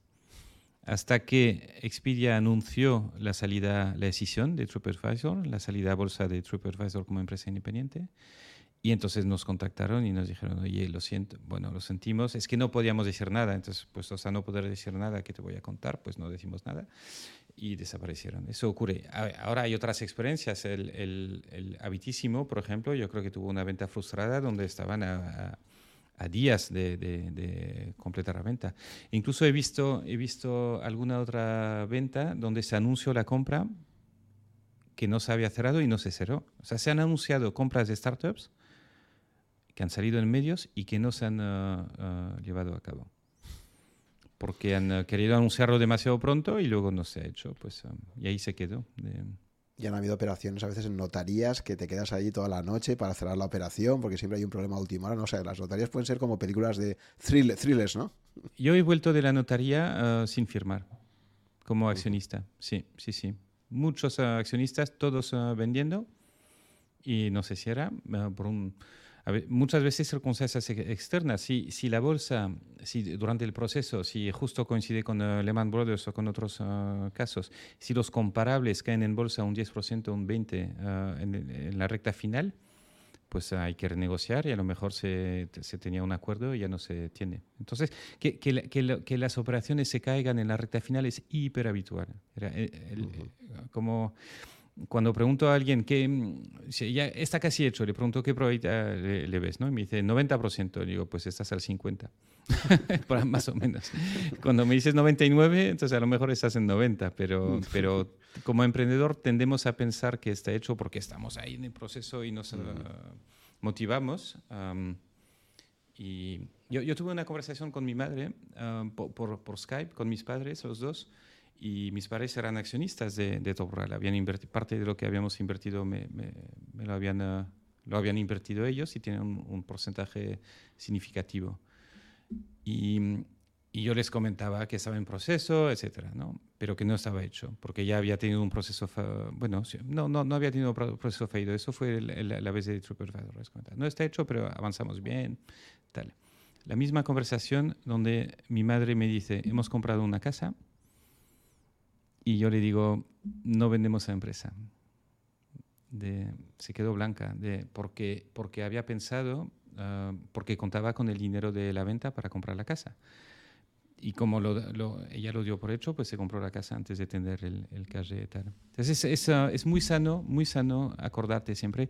Entonces, caso concreto, ¿no? El comprador te dice, Ah, que cambies algo antes de la compra. Te dice, oye, nos interesa mucho tal, o sea, por ejemplo, vamos a mantener todo el equipo, todo el equipo, salvo esta persona. Entonces, como prefiero no de yo después de la compra, mejor le despides tú, ¿no? Eso, eso es algo que nos dijo algún comprador como vamos a mantener todo, todo, todo, el equipo, pero este no nos encaja, pues despídele tú y así ya nos dejas. Y yo decía, no, no, porque, porque el deal no está hecho hasta que esté hecho. Entonces, a mí esa, esta persona forma parte del equipo, la necesitamos, estamos contentos con ella y se queda. Y cuando el deal esté hecho, pues ya la empresa será tuya y ya pues um, tomarás tú las decisiones. Pero no voy a anticipar yo, no voy a cambiar yo la trayectoria por algo que es incierto. Y te ayuda mucho en la negociación, te ayuda también a evitar renegociaciones de último minuto. Hay, es, es, bastante habitual que el comprador en la última semana te intente apretar el precio porque lo ha pasado por el consejo, que han dicho no sé qué, qué tal, que hay que bajar el precio un 20%. Y si te has proyectado demasiado en la, en la venta, pues estás, ah, estás expuesto. El, el, un, competidor nuestro de Top Rural, un, francés, tenía la, la, venta casi hecha. Ah, bueno, estaba, estaba hecha, él ya, ya tenía sus billetes para irse a vivir a, Asia, billete para toda la familia, había, ya tenía el cole, ya tenía la casa, ya tenía todo. Y, o sea, se había anticipado un poquito, ¿no? Y, y le, en, en, a una semana de firma le han uh, apretado el precio un 20% y ha vendido porque no tenía, él no tenía marcha atrás. Um, o sea, si quieres mantener tu postura negociadora hay que, hay que insistir mucho todo el tiempo que, que, que vamos, que, que sí, que, que, va por buen camino, pero no está hecho. Eso es uh -huh. resumen. Y luego hay otro consejo que recuerdo que siempre has dado, y es que una vez que has vendido, tampoco tengas prisa por cambiar tu vida, ¿verdad? O sea, tú mm. cuando consigues que por fin se haga el deal y haces el, el exit, esta venta, em, creo que siempre has contado esto, ¿no? De que nunca tengas prisa de tomar decisiones rápidas, ¿no? Hacer lo que decías tú de me voy a Asia, cambio toda mi vida. Sí, sí, sí, sí, Eso es el One Year Rule, la regla del año que aplica a gente que gana mucho dinero uh, de forma repentina, Entonces, lotería, uh, deportistas, emprendedores que venden su negocio. Um, o sea, tenemos, no estamos preparados para gestionar un, un, un, patrimonio, un orden de magnitud distinto del que teníamos antes. Entonces, muchas veces se, se invierte mal y se pierde mucho dinero en, en, el primer, en las inversiones del, del primer año porque de repente uno se mete a comprar participaciones en un hotel, un restaurante, yo qué sé, te traen oportunidades por todas partes. Entonces es muy probable que te equivoques en tus primeras inversiones y de ahí que la, la, la recomendación, esta regla, la regla no es mía, ¿no? Es una, es una regla que, se va, que nos vamos pasando los emprendedores de cuando uno hace un exit, pues hay que enviarle este artículo de One Year Rule uh, y básicamente dice, no hagas nada que no hicieras antes. Entonces, en mi caso, yo ya invertí en startups y he seguido invirtiendo en startups, pero no cambies de coche, no cambies de casa, uh, no cambies de pareja. Hay un montón de cosas que, que sí, estabiliza, ¿no? Estabilízate y, y, tómate tu tiempo. Y luego, pasado un año, pues ya con tranquilidad, si quieres hacer cosas nuevas, pues... Uh, uh -huh. Pero ¿cómo te cambia? Eso es lo que dice la teoría, ¿no? Luego, luego está la experiencia personal de cada uno y hay que gestionarlo, ¿no? Entonces, bueno, ha habido casos, en tu caso ya te iba bien económicamente, ya tenías ahorros, ya habías ido diversificando, pero ha habido casos aún mucho más dramáticos eh, de pasar de tener en tu cuenta 5.000 euros y de repente que de repente se añaden varios ceros ahí, ¿no? Y de, después mm. de la transferencia y tal. Entonces, claro, cuando, cuando de repente tienes que reprogramarte mentalmente y decir, vale, a partir de ahora he conseguido la independencia financiera, o sea, tienes que hacer como una visión de tu vida, ¿no? decir, ya he conseguido un hito que me permitiría casi hasta retirarme o podría llegar a jubilarme si quisiera, desde el punto de vista puramente financiero, podría vivir de, mi, de mis ahorros si me organizo bien. Y entonces me imagino que hay, un, hay un, ese momento de tu vida que tienes que replantearte muchas cosas, ¿no? Es como un momento de, de resituarte, ¿no? Sí. Entonces, mi, mi, recomendación ahí es que el que va a vender su negocio se abra la cuenta en Indexa mucho antes. y, y, y, me importa más uh, convencer a que se abra una cuenta a uno que no ha vendido su empresa que uno que ha vendido. Porque si la, si la abre mucho antes, de, por lo menos va aprendiendo de este tipo de inversiones, de, de, porque en una cuenta en Indexa cabe con 2.000 euros al inicio, que es la inversión mínima, y cabe con 2 millones o con 20 millones. Es decir, ahí, ahí uh, puedes invertir todo, todo lo que quieras. Pero si, lo, si la tienes con 2.000 euros, ya vas aprendiendo cómo funciona, cómo se invierte lo que aportas, qué informe recibes uh, cada mes um, cómo te vamos uh, informando, etcétera, ¿no? Y va, vas aprendiendo también que sube y que baja, que no porque haya bajado hay que vender y no porque haya subido hay que comprar más. Uh, te, te, vas formando, ¿no? Y eso es una formación que aunque la hagas con poco dinero al principio, yo creo que es muy valiosa para cuando luego tienes uh, mucho dinero.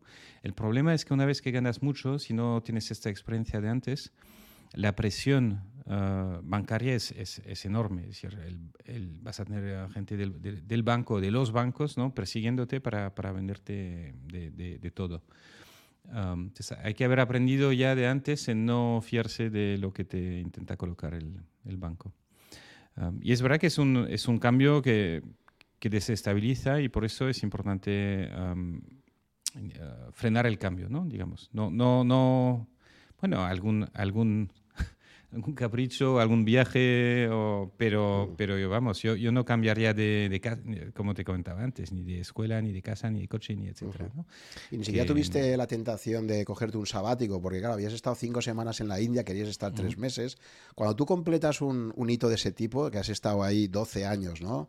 Eh, luchando muy duro y por fin lo consigues, ¿No tienes también esa tentación inicial de decir, pues me voy a estar haciendo un viaje de desconexión de mucho tiempo? Sí, eh, la tentación la, tuvimos, pero no lo he hecho por eh, dos razones. Una es que Marta ya había montado, Marta nada más vender eh, Rentalia, montó Soy Super. Ah, de hecho, lo, estuvo montando, ya, no, no, estuvo ni un día sin, sin, sin, trabajar, ¿no? Bueno, el sábado y el domingo, pero el lunes ya estaba. Entonces no, no, teníamos flexibilidad para irnos porque ella estaba emprendiendo ¿no? a, full. Y por otra parte, pues en 2012 nuestras hijas tenían 5 ah, ah, y 7 años, pues iban al cole y, esto, pues no, no, no, me planteé sacarles del colegio o empezar con el homeschooling o todo esto. las vacaciones eran las que eran, que son las vacaciones escolares, y eso sí, las cogía todas. Me quedé trabajando en HomeAway seis meses, cuatro días a la semana. Eso fue el contrato de transición. Luego me pidieron ah, un poquito más, me pidieron tres meses más y negocié un día a la semana. O estaba saliendo mucho en bici y estaba yendo mucho al cole, estaba muy, muy disponible para muchas cosas. Y, y luego dejé HomeAway, pero me, estuve muy activo invirtiendo en startups. Entonces al final no tenía un trabajo no, no pagaba, no tenía nada, no, no cotizaba la seguridad social, nadie pagaba mi nómina, pero estaba viendo muchos proyectos, analizando mucho deal flow y estaba en unos cuantos consejos. Entonces al final me acabé liando y estuve bastante ocupado invirtiendo en startups durante un par de años hasta que tuve mi, primera recaída emprendedora, como, como la llamo, con, con Aplázame, donde me, me lío a tiempo parcial con Fernando Cabello Astolfi y, que, me, que, me, ficha ¿no? como cofundador de Aplázame, e inversor también. Y luego tengo mi segunda recaída emprendedora un poco más seria con, uh, con Unai y con Ramón, con quien montamos primero Water la versión anterior de Water Funds, y primero y luego Indexa Capital. O sea, que te focalizas. Bueno, previamente a esto habías entrado en una empresa. Nosotros, de hecho, yo creo que nos conocimos porque tú invertiste en una empresa que, que era competencia de Berema.com, de alguna forma, ¿no? Que era de vinos, ¿no? Porque tenías un amigo belga, creo, ¿no? Que... Sí, sí, vino gusto. Vino gusto. O sea, que tú, tus inicios eh, como inversor en startups eh, tocabas varios sectores, ¿no? Y en algún momento decides centrarte solo en, en fintech, ¿no? Todo, todo, lo que sería sector financiero, ¿no? ¿Por qué, por qué este giro?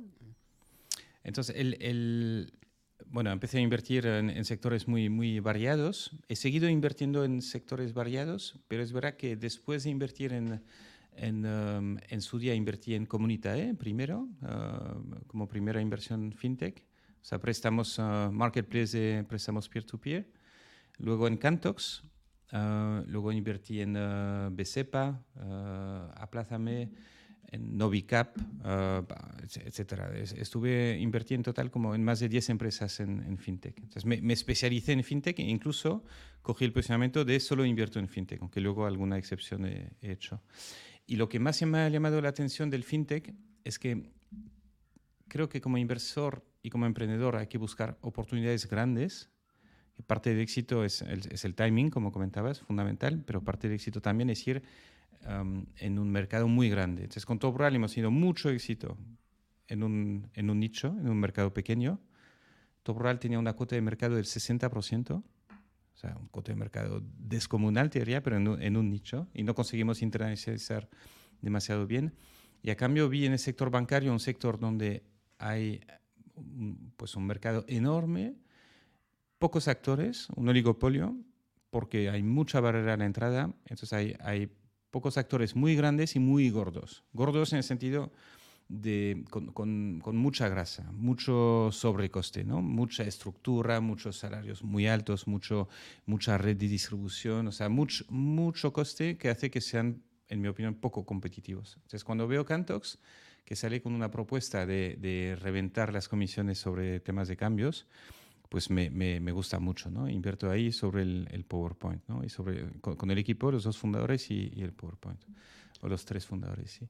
Pero creías más en, o sea, creo que te llevaba, porque es lo que tú dices, ¿no? Con un PowerPoint y en un sector tan difícil de entrar, porque claro, tú dices que efectivamente, o sea, competir contra los grandes financieros da miedo también, ¿no? Es un sector además muy regulado, un sector donde el supervisor siempre está cerca, ¿no? El sector salud y el sector finanzas, your money, your life, ¿no? Ya sabes que hasta Google le da un tratamiento diferente, ¿no? Entonces es un sector que sí, que puede tener grandes oportunidades, pero también es un sector muy complicado, no es como eh, en el mundo del ocio, ¿no? del hedonismo, que, está mucho menos regulado. ¿no? Sí. eso lo que parece lo que parece una desventaja a primera vista, porque es regulado no quiero, yo como emprendedor, mi primera reacción es no quiero emprender en un sector regulado, que es ah, ah, muchas limitaciones, mucho cumplimiento normativo, mucho supervisor, etc. ¿no? entonces, al inicio intentamos ir por el camino no regulado, todos. Ah, de hecho, donde invertí en aquel momento, Cantox, etc., Uh, BCPAN o BICAP, luego Aplázame y luego incluso Biwater, pues todos iban por el camino no regulado, porque no, no buscábamos regularnos de alguna forma. Pero con el tiempo veo que el, tema de la regulación al final pues es un coste, es un, es, un, es un, coste muy alto, es una barrera a la entrada y es lo que hace que haya muy poca competencia. O sea, si tú montas una web de turismo rural, como Top Rural, teníamos 50 competidores, fácil, en España, ¿no? Si montamos una agencia de valores que hace gestión de cartera como Indexa, pues tenemos cuatro, ah, somos cuatro independientes, además de los bancos, ¿no? Y ahora tres. esta, este, problema que es la regulación, que, que, en el fondo está ahí para proteger el, el consumidor, eso lo entendemos, ¿no? Las NMV y, los reguladores intentan proteger al consumidor. como, como, consecuencia, pues lo que hacen es casi matar a la competencia, destruyen la competencia. Y eso es un problema cuando estás fuera, pero una vez que estás dentro del otro lado de la barrera, pues es una ventaja porque hay muy poca competencia. Y competimos con bancos que pues tienen márgenes muy altos o, niveles de costes tan altos que no pueden competir en precio con, eh, con los nuevos entrantes. entonces, sí, sí, de, al fintech llegó de, de, nuevo de un poco de chiripa, por, porque vi Cantox en un campus de Seed Rocket. Lo vi cuando estaba en 500.000 euros de valoración Ah, cuando lo vimos en Sirocket, invertimos los primeros ahí, Marek Fodor, uh, Joan Margenat, Carlos Blanco y yo. Ah, solo cuatro business angels, ahí entramos. Entramos a valoración 500.000, lo hemos vendido después a, mucho más de, de, 100 millones. ¿no? Ha tardado, hemos estado ahí 11, 11 12 años, pero pudimos entrar muy, muy pronto. Era otra época. Entonces, el, el, ahora bien, yo, yo sigo pensando que en los sectores hiperregulados y con, y con oligopolio y con empresas grandes con mucho coste, mucha estructura, pues hay una oportunidad muy, muy grande. Y eso es lo que hace que ah, en Indexa nos interese tanto el sector de gestión de patrimonio y también el sector asegurador, porque pensamos que en el sector asegurador también hay una, una gran oportunidad. Si haces ahora un poco balance de todos estos proyectos que has invertido desde ya antes del, de la venta, incluso de todo rural, como decías, eh, ¿Crees que tus criterios, o sea, qué parte hay de intuición? Porque tú dices, Cantos entré cuando era un PowerPoint y dos personas que estaban ahí, ¿no? Al final tienes que elegir en qué proyectos entras eh, cuando estás en una fase muy temprana, ¿no? Entonces, por tu experiencia ya de más de casi, bueno, casi 15 años, digamos, ¿no? 15 años como inversor, ¿qué, factores ves ya después de tanto, tanto tiempo que, que, al final has visto que son tus mejores indicadores adelantados de que un proyecto puede funcionar, ¿no? Dejando siempre fuera la suerte, el timing, que decimos, hay, factores exógenos que... Pero bueno, si, ves un poco de consistencia en cuanto a qué cosas crees que de forma regular han acabado dándote el éxito en una inversión, ¿qué, crees que pueden ser? Pues de los factores que no hemos comentado todavía, es otra vertiente del timing, son los, uh, los cortes de inversión. he, tenido la suerte de empezar a invertir en, um, uh, en 2007 un poquito, y había pocos inversores, entonces uh, pues eh, es más fácil invertir y, ganar cuando hay pocos inversores. pero luego he, vendido Topral en 2012 y he empezado a invertir mucho más en 2011, 2012, 2013. Y esos son muy buenos cohortes y eso lo vemos a posteriori. Había poca gente invirtiendo, las valoraciones eran bajas y había mucho mercado que, coger. desde 2011 invertí en Deport Village, en Tiendeo, en Cantox, en Zacatrus y en Más que Médicos. Esas son las cinco inversiones de 2011 y hay cuatro que han ido, que han ido muy bien. He vendido ya en tres. entonces, ¿esto, esto, ¿esto es replicable? Pues no, no creo. de, todo lo que he aprendido de invertir en startups, acabo puedo racionalizar uh, parte, de hecho voy desarrollando mis criterios de inversión, pero creo que es poco replicable porque, porque el el entorno de inversión ahora es muy distinto del que era hace 15 años o 10 años o 5 años. Y tanto, y tanto que, bueno, y luego juega otro factor también, que ahora hay mucho capital riesgo, que no había tanto antes. Y el problema de capital riesgo es que es un negocio que de, de, media pierde dinero. Ah, los fondos de capital riesgo de, media no tienen ah, una rentabilidad superior a la inflación algunos sí, ah, pero la mayoría no. Entonces, ¿qué, ¿qué, pasa? Estos están, en el fondo, pierden porque están invirtiendo a valoraciones demasiado altas. Y cuando estás en un mercado donde las valoraciones son demasiado altas, pues lo hace menos atractivo como, como inversor. Entonces, yo, yo personalmente invierto muy poco en startups porque creo que está sobre poblado, digamos, de, de inversores y lo poco que hago lo hago en fase inicial antes de que entre el capital riesgo, en fase muy, muy inicial y muchas veces, en mi caso, por, pero eso es más por ahorro de tiempo, lo hago en, gente que ya conozco, donde confío en el emprendedor, ah, lo conozco de un proyecto anterior, lo conozco por, ah, el entorno profesional y entonces me, me, me permite, como ya tengo confianza en la persona, me permite invertir antes de que haya métricas. Porque si no conozco a la persona, necesito métricas y si hay métricas, ya hay mucho más gente invirtiendo en el fondo.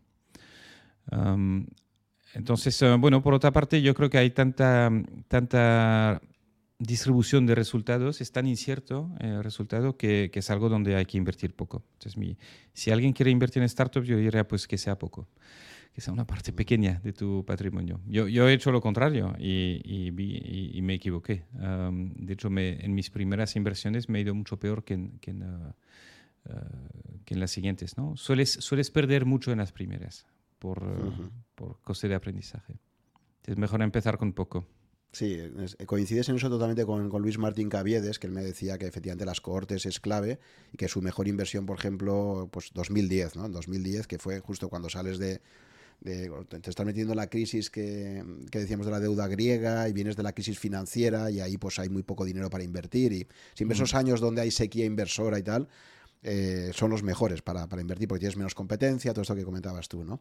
Y, una cosa también que me llamó la atención suya es que, es que él también, si analiza, luego te preguntaré por tu cartera de inversiones actual, pero él analizaba cómo, qué parte tenía invertida en startups y qué parte tenía pues indexada, por ejemplo, ¿no? Y, y fluctuaba en el tiempo, porque también hay momentos donde eh, te surgen oportunidades, ¿no? Dentro de las participadas te dicen ahora puedes comprar o vender y entonces él mismo a veces decía estoy ahora sobreexpuesto a la parte de startups, ¿no? Porque tengo un porcentaje muy alto. O sea que esto tampoco es un, no es un porcentaje constante, ¿no? Imagínate que tú digas pues quiero tener, eh, bueno, no lo sé, ¿no? Ahora, me contarás en tu cartera personal, pero imagínate que tú dijeras pues quiero tener me lo invento, un 60% indexado y un 40% en startups. Pero eso, eh, luego el día a día te hace que te surjan oportunidades en la parte startups o scale-ups, ¿no? Y, te pueden llevar a que en vez de ese 60-40 que tú querías, a lo mejor te encuentras de repente con un 30-70 o, o sea, que pueda fluctuar. No sé si tú también tienes un poco esa experiencia.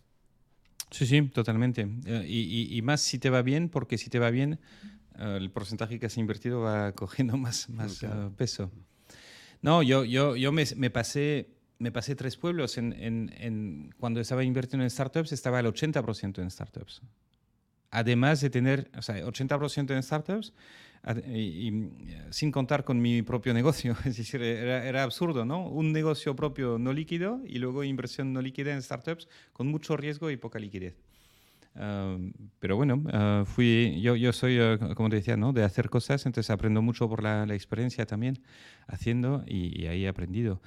Ahora, la mayor parte de mi patrimonio está en, en, mi propia empresa, la empresa que, bueno, propia mía y de los cofundadores y de los accionistas, que es Indexa Capital Group.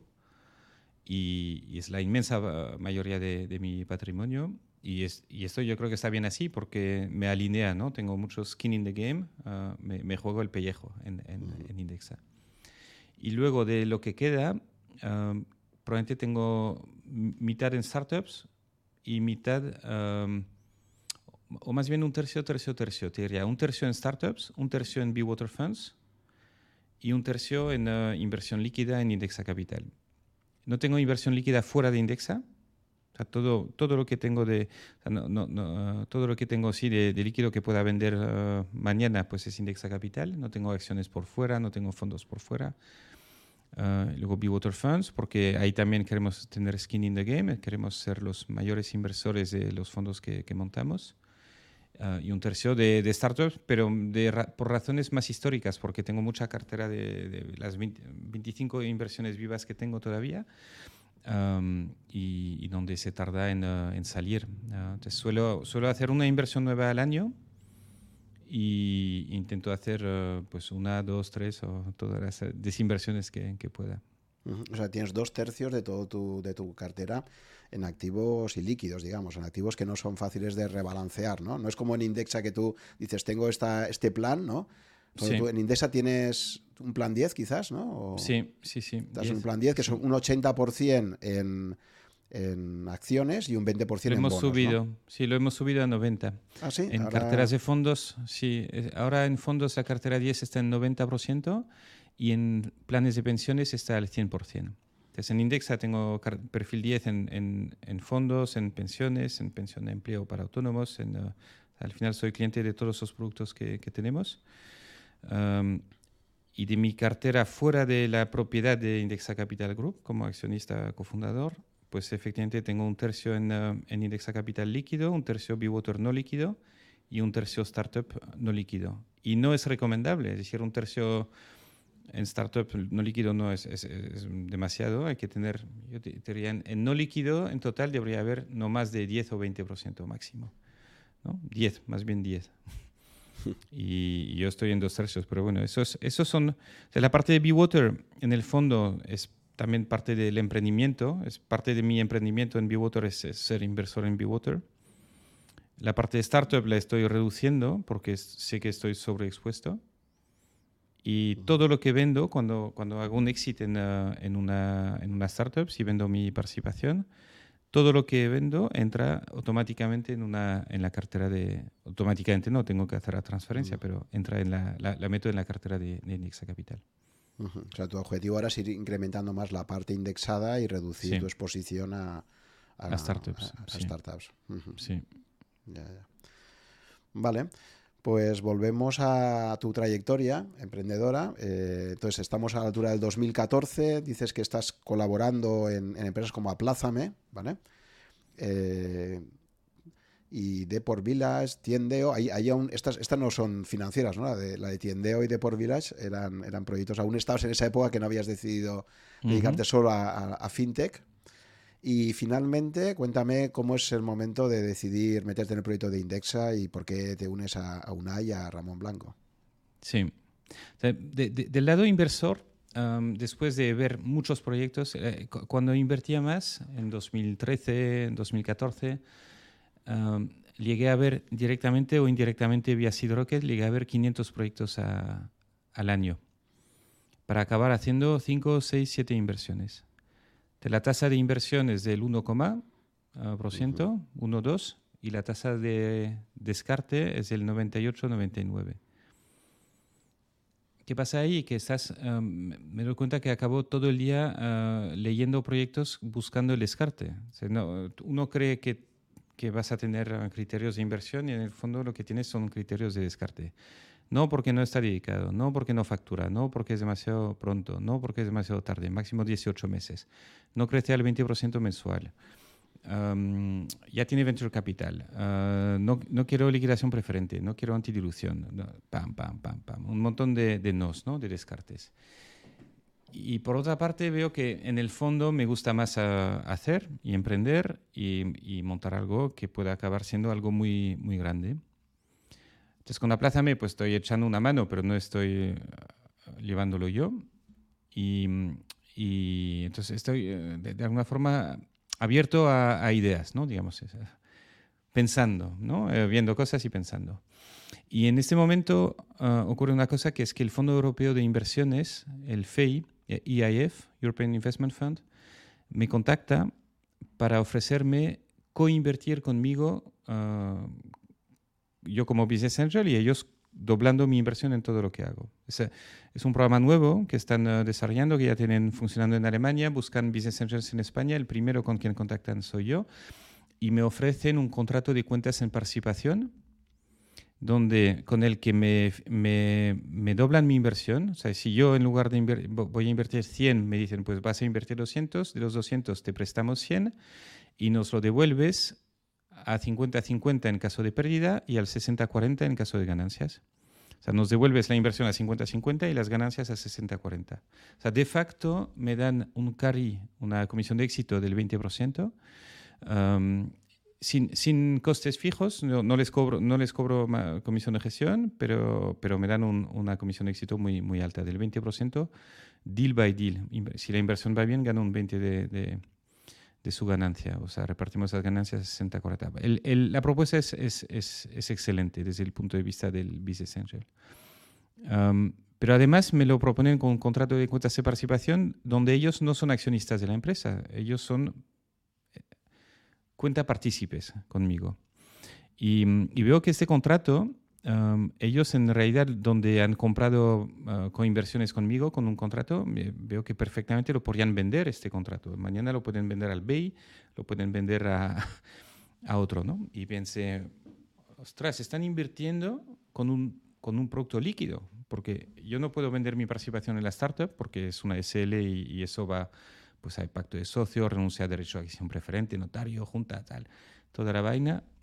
Pero ellos invierten de forma líquida. Entonces, con esta idea del, del contrato de cuentas en participación, pensé que teníamos un hack para montar un mercado de startups, de empresas no cotizadas, donde coticen eh, los contratos de cuentas en participación. En lugar de las participaciones, montamos un mercado de, de, de, de, cuenta, de, cuentas participaciones.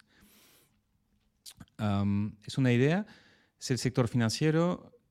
Creo que no tengo el background suficiente para montar un negocio financiero yo y, generar la confianza suficiente de, todo el mundo.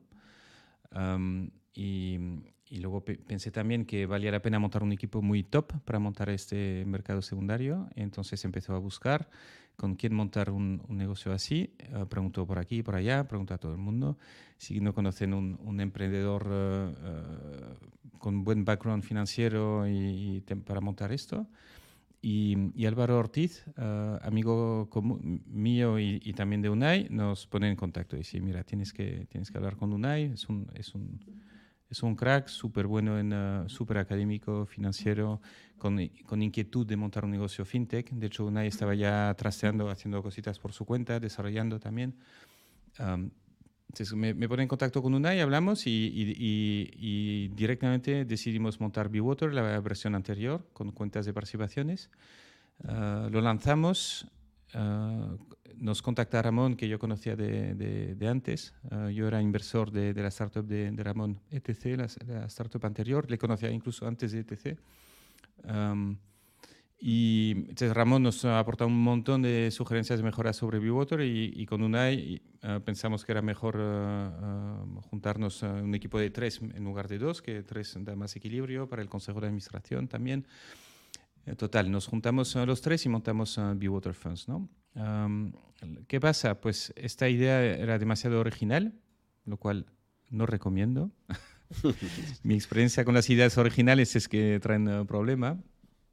Por, por y por otros casos también. Esto era 2015 ya, ¿no? Era 2015. Sí, entonces en, en 2015 lanzamos Bewater, no, 2014 lanzamos Bewater, en junio. Ah, lo lanzamos en junio. En agosto somos portada del Cinco Días, la nueva bolsa para startups. Y en septiembre tenemos uh, un requerimiento de la CNMV que nos pide la información completa y, y mucho más que completa de todo lo que había. Y probablemente um, fue por ese artículo en cinco días, hay que tener cuidado sí, sí, en prensa. Sí, ¿no? sí, total, total. Una bolsa para startup uh, que no, han pasado, que no ha pasado por CNMV. Entonces, conclusión de esto, um, tema regulatorio, ¿no? volviendo al tema regulatorio. Uh, Biodor era legal, teníamos una opinión legal de un abogado experto experto en temas regulatorios, que lo había mirado, tal. Los contratos de cuentas en participación no son valores, entonces no están sujetos a la ley de mercado de valores y tal. Pero al regulador no le gustaba.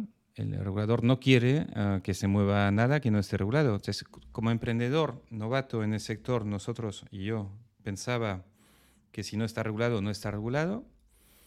Y el punto, que es el punto de vista legal, si no está regulado, no está regulado, eso es así legalmente. El punto de vista del regulador es distinto y para el regulador, si no está regulado, es que tienes que encajar en alguna casilla.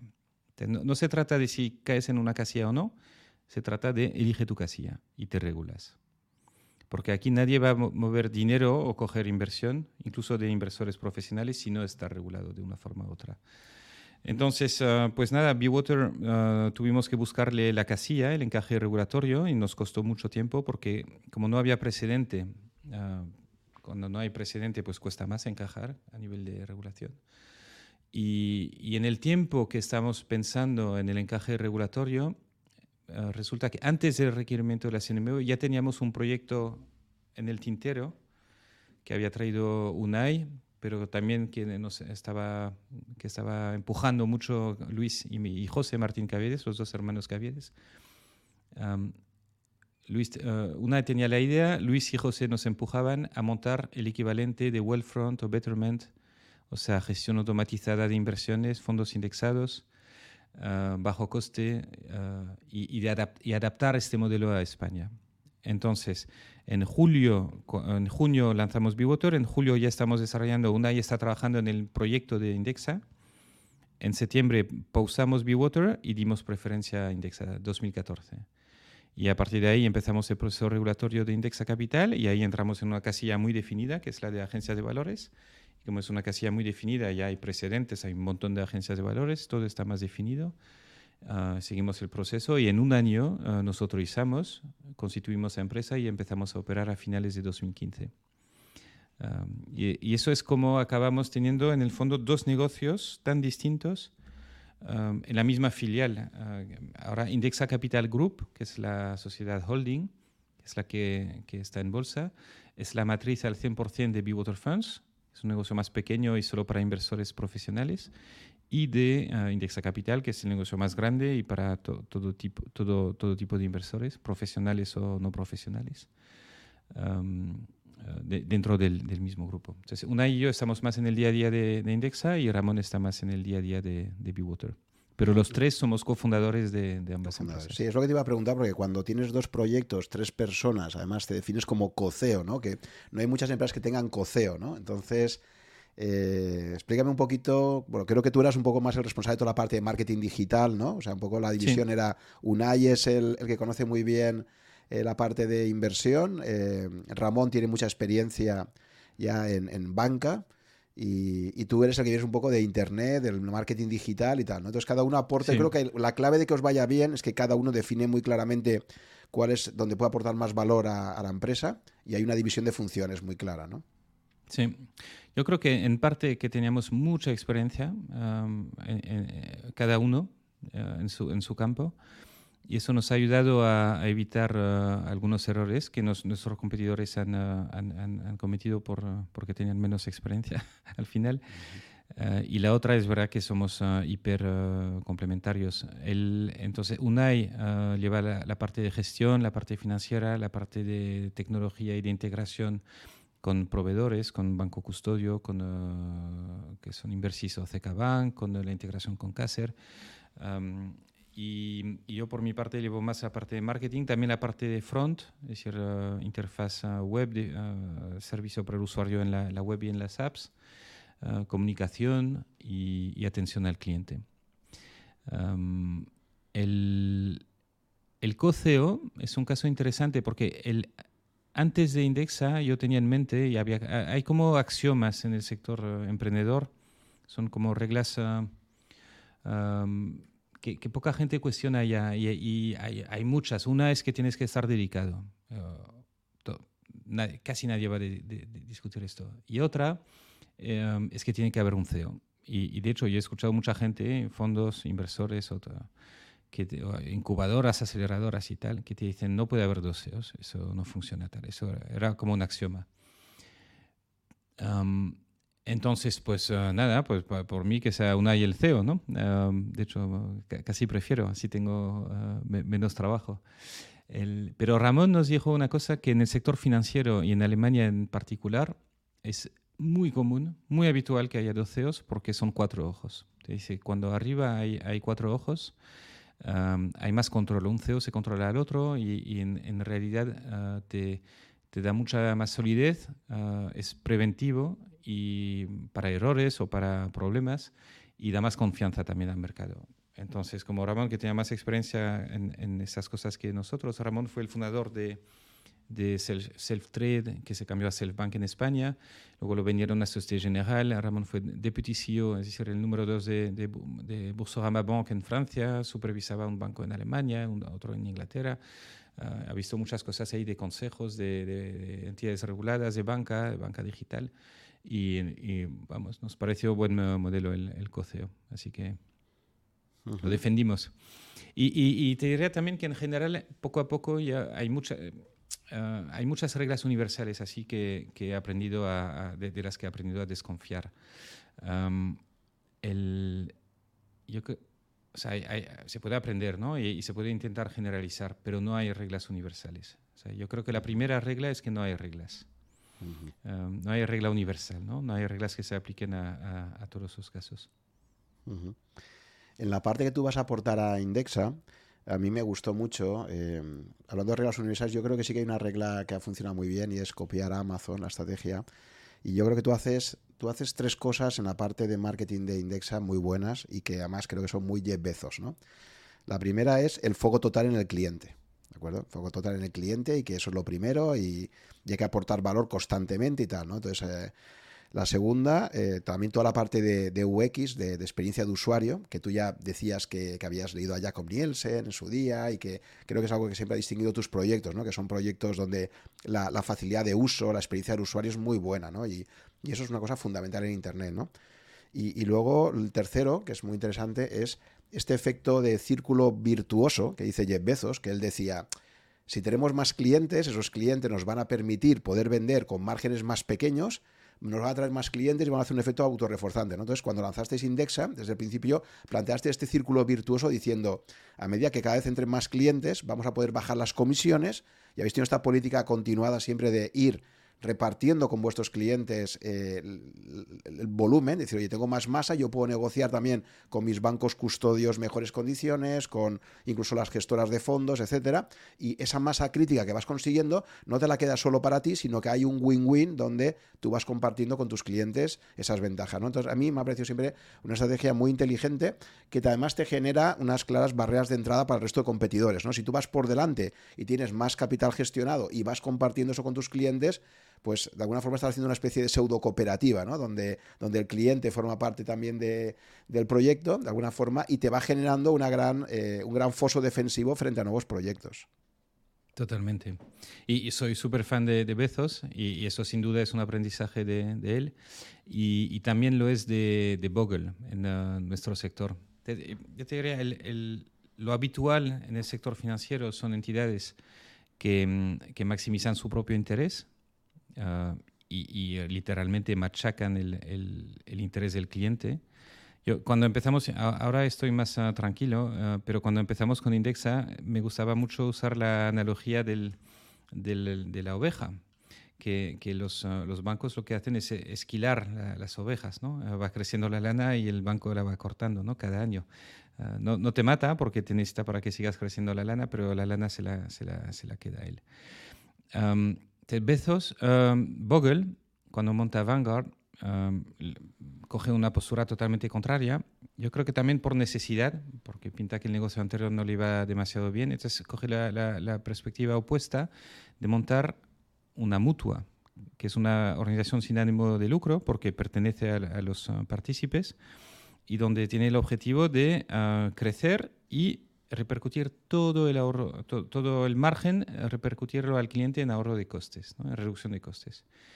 Y, es un modelo de crecimiento lento al inicio, pero que ha sido, que, ha arrasado en el sector de, de, los fondos indexados. Vanguard es la mayor gestora del mundo de fondos indexados, la segunda mayor gestora del mundo después de BlackRock, incluyendo iShares. Um, y vimos, vimos en el modelo de Vanguard que tiene este círculo de éxito de uh, crezco, reduzco comisiones, crezco más, sigo reduciendo comisiones. Entonces, um, del, del, modelo de Bogle y de Vanguard nos inspiramos uh, mucho, y, pero con una empresa comercial, con una empresa con ánimo de lucro. ¿Por qué? Bueno, en parte porque queremos uh, ganar dinero, pero también en parte porque yo creo que la, la empresa sin ánimo de lucro tiene problemas de gobernanza que no siempre están del todo claros. ¿no? Es una empresa que no tiene que distribuir dividendo, que no, tiene la, no está fiscalizada por sus accionistas. Y vamos, yo, yo prefiero el modelo capitalista de propiedad. De, hay accionistas de la empresa que son los que eh, exigen un retorno, pero que este retorno a los accionistas se consiga creando más valor para los clientes. Y entonces, parte del valor que vamos creando por crecimiento pues va a los accionistas porque la empresa vale más o porque tendremos beneficio futuro y parte va a los clientes porque cada año, desde que hemos empezado Indexa, todos los años hemos bajado, uh, bajado comisiones. Es, modelo, es nuestro, ahora lo, lo, hemos hecho nuestro, ¿no? Lo, nos inspiramos de Bezos, nos inspiramos de Google y lo hemos llamado nuestro círculo de éxito, que es que cuanto más clientes somos, más vamos a poder um, bajar las comisiones, que con menos comisiones vamos a dar una mejor rentabilidad es el lema menos costes es más rentabilidad y que con más rentabilidad para los clientes vamos a seguir siendo más clientes y, seguir retroalimentando el, círculo de éxito. Has hablado antes de que justo la idea de creación de Indexa se inspira en Betterment y Wellfront en Estados Unidos. Y te quería preguntar, porque una cosa que ha pasado allí, y creo que eso lo escuchaba Tomás Puello, que también trabajó en, en otro robo-advisor norteamericano, y él decía una cosa, que luego Ramón me dijo que no estaba muy de acuerdo, pero él decía que una cosa que había descubierto era que los robo-advisors en Estados Unidos tenían un límite, un, un tope de crecimiento, porque decía que Claro, el cliente financiero es un cliente muy conservador, quiere al final ir a, marcas muy conocidas, bancos muy consolidados, y ellos decían que en el proyecto que estaba, que no era esto, ninguno de esos dos, era un tercero, habían descubierto que les faltaba marca para seguir atrayendo al gran público que iba a seguir queriendo ir a, los bancos tradicionales, etcétera, ¿no? Y la realidad es que no, yo no he seguido las cifras últimamente, pero sí que es verdad que de alguna forma da la sensación como Wellfront y, y Betterment que han, han, como llegado a un tope, ¿no? De mercado y no han crecido como podría pensarse que a la altura del 2015-2016 iban a crecer, ¿no? Entonces quería preguntarte cuál es un poco vuestra visión sobre esto. ¿Por qué crees que el mercado americano, que sería el más avanzado, está evolucionando así? No sé si pasa algo parecido en el mercado británico, también que sería un, mercado que debería ser también muy, muy avanzado en ese sentido. Sí. Son distintos. Sí, yo creo que son mercados distintos.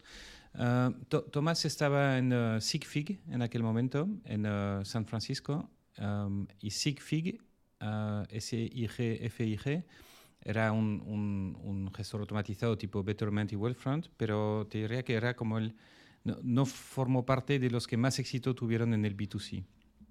top tier, uh, Wellfront Betterment, los que más clientes captaron.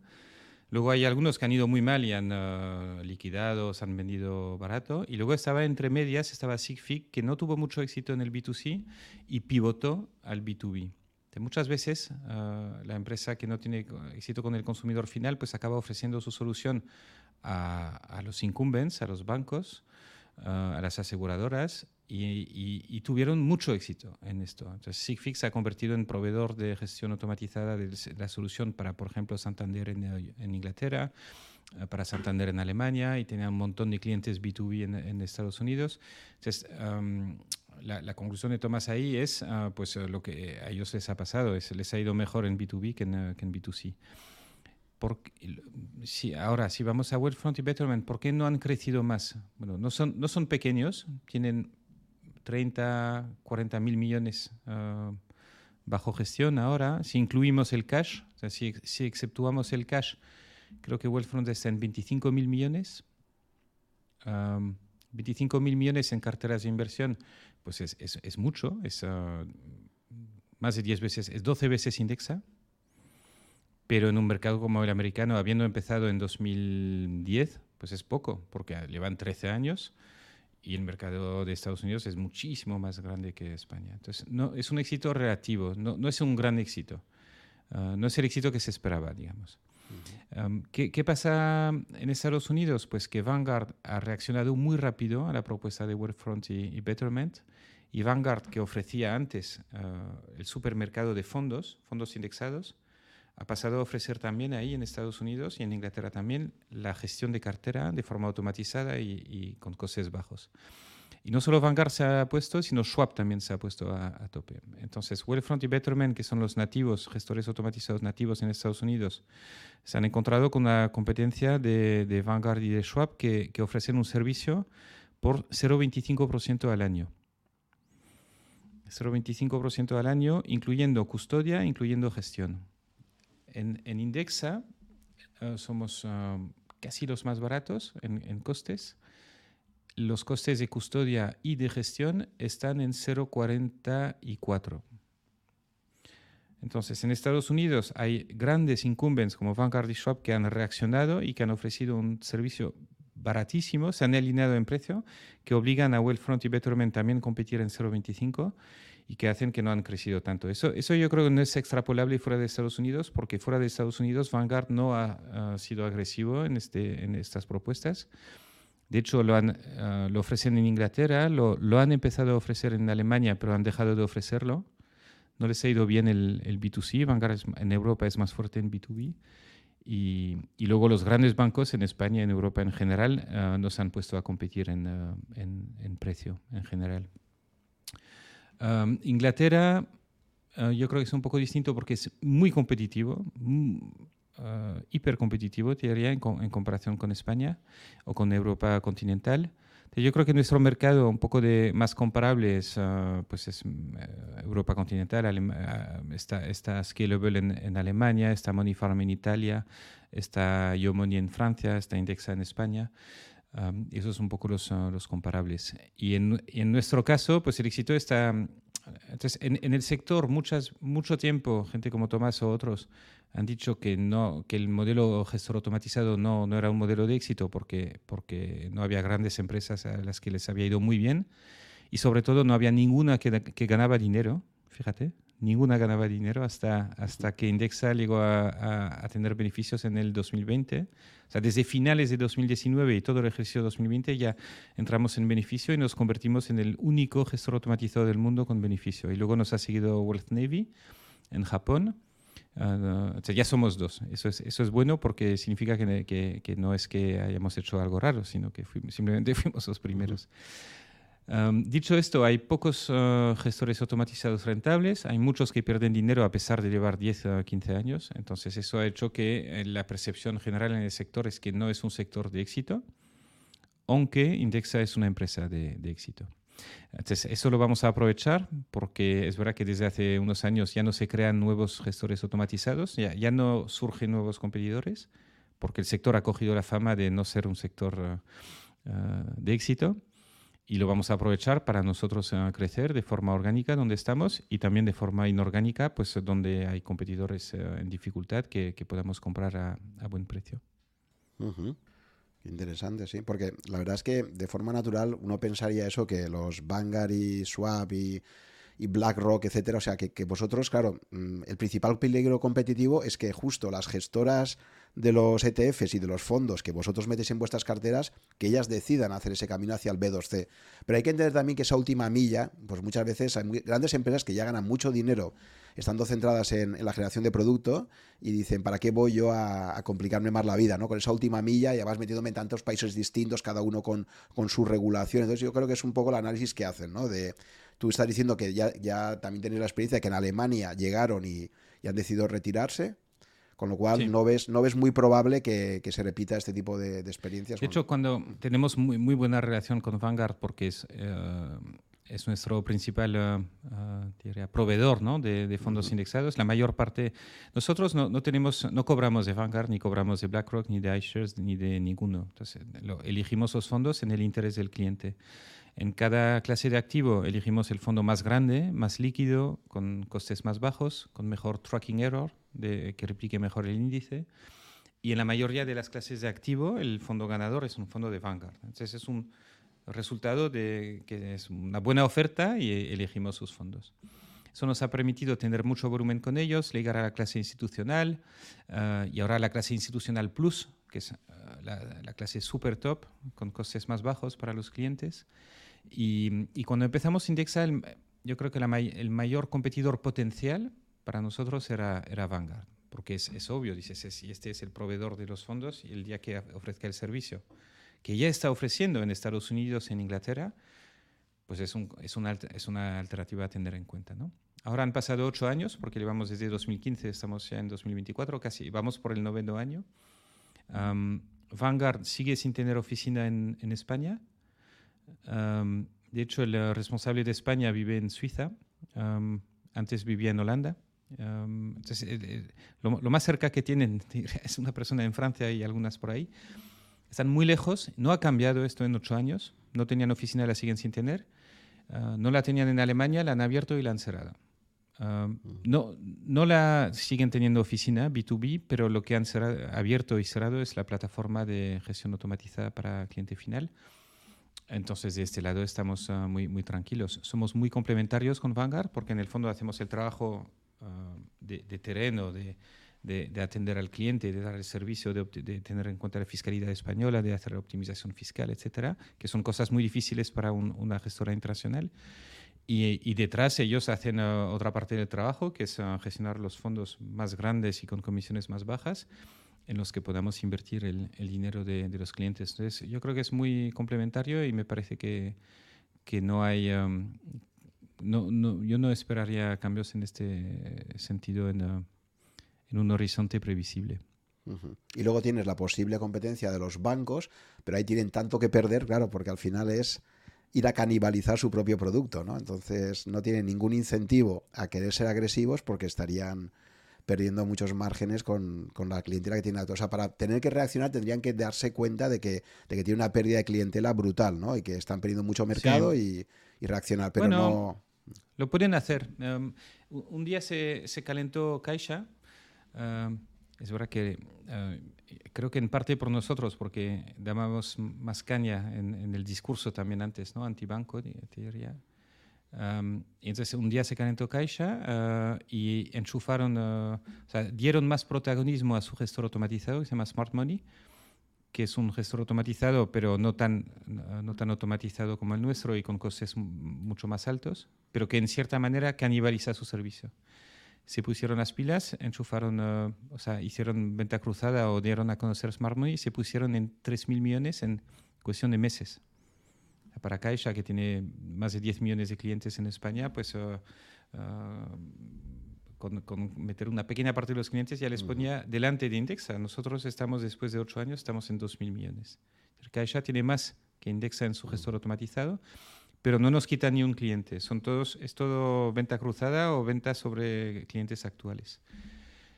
Y luego han frenado. Desde entonces están bajando en volumen.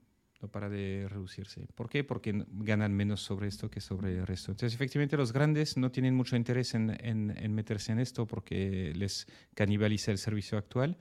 La oportunidad, yo creo que está en los, que, en los uh, bancos más pequeños o uh, en aseguradoras que de alguna forma ven una oportunidad de crecer en el sector de, la gestión de patrimonio. Um, pero de nuevo, en general, son grupos que están llenos de conflictos de interés porque tienen más servicios en el grupo, entonces siempre te intentan condicionar una cosa a otra, vender, venderte otro servicio, o dentro de la cartera meter algún fondo suyo a lo mejor, o usar, uh, bueno, uh, y entonces en ese sentido indexaba con la ventaja de la independencia, que siendo independientes de grandes grupos podemos optimizar el, el, servicio en el interés del cliente y no en el interés de otro grupo uh, bancario o asegurador. Vale, cuéntame ahora, eh, desde que creáis Indexa en el 2015, eh, ¿cuáles han sido los principales hitos, aprendizajes que has tenido en, en, toda la construcción del proyecto de Indexa? O sea, ¿qué cosas pensabais en el 2015 que teníais en el horizonte y que no han cambiado y qué cosas sí que se han modificado con el tiempo? ¿no? Pues sí, sí. Es, es, interesante porque cuando empezamos teníamos en mente el, ofrecer la cartera de fondos, que es el servicio, primer servicio que lanzamos y, el servicio donde tenemos el, 80 y, el 85% del volumen. Pero muy rápidamente después de lanzarlo, los clientes nos pidieron carteras de planes de pensiones, porque hay mucho dinero invertido en planes de pensiones, y es que es un dinero cautivo en el sentido que, que, no es líquido, no se puede sacar del plan de pensiones hasta ahora hasta pasado 10 años, pero cuando lanzamos Indexa era hasta que te jubiles o que cumplas algún determinado supuesto ¿no? de la ley. Entonces nos piden las carteras de planes de pensiones. 2015 lanzamos carteras de fondos. 2016 tardamos muy poquito, lanzamos carteras de planes de pensiones. Ah, nada más lanzarlas, los vascos nos pidieron carteras de planes de PSV porque el plan de pensión en, el País Vasco tiene una fiscalidad distinta. Entonces ahí tardamos dos años en desarrollarlo porque esperábamos tener un poco más uh, masa crítica y en 2018 lanzamos el plan de las carteras de planes de PSV. Pensiones y EPSV son productos que no teníamos en el tintero cuando lanzamos Indexa, pero que hemos detectado por demanda de los clientes. Y luego sobre estos, sí. Aunque, aunque luego ya, mm, desgraciadamente, la los cambios fiscales ¿no? que se van introduciendo, donde se va reduciendo los máximos a aportar, entiendo que han, han perjudicado mucho ¿no? el crecimiento de, ese producto. Han perjudicado mucho el crecimiento del plan de pensión individual, ah, porque el límite ha pasado de 8.000 a 2.000, de 2.000 a 1.500, en el tiempo que elevamos, antes estaba incluso más alto. No ha perjudicado a los planes de PSV porque el límite se ha mantenido en 5.000 euros por uh, participar al año.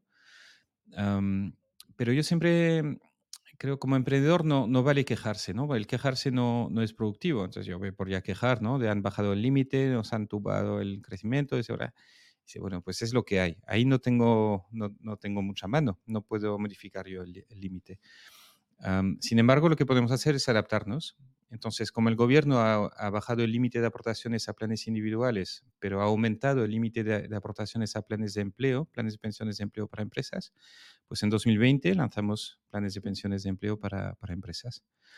Y luego, como el gobierno ha cambiado las aportaciones máximas para autónomos, que antes solo podían aportar 1.500 euros como si fuera un partícipe, un individuo normal, ¿no? no podían aportar a planes de pensiones de empleo.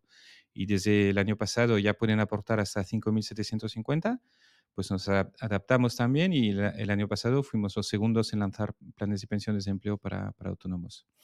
El primero fue Caixa y luego Indexa. Ahora hay más de 20 planes en España y tenemos el cuarto plan más grande en volumen, uh, solo detrás de Caixa, BVA y Santander. Uh, tienes Caixa, BVA, Santander. Bueno, no, perdón, está Mafre. Uh, hemos pasado a BVA.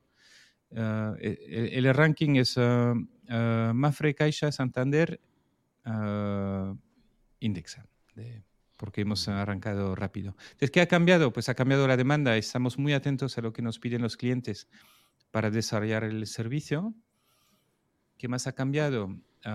hemos, hemos crecido más de lo que teníamos previsto. Estamos encima en volumen de lo que teníamos en el plan inicial hemos tardado un poco más en llegar a break-even. Teníamos previsto gastar menos, pero como hemos crecido más, hemos invertido más entonces hemos acabado invirtiendo un poquito más. En total, en Indexa Capital hemos invertido 3,5 millones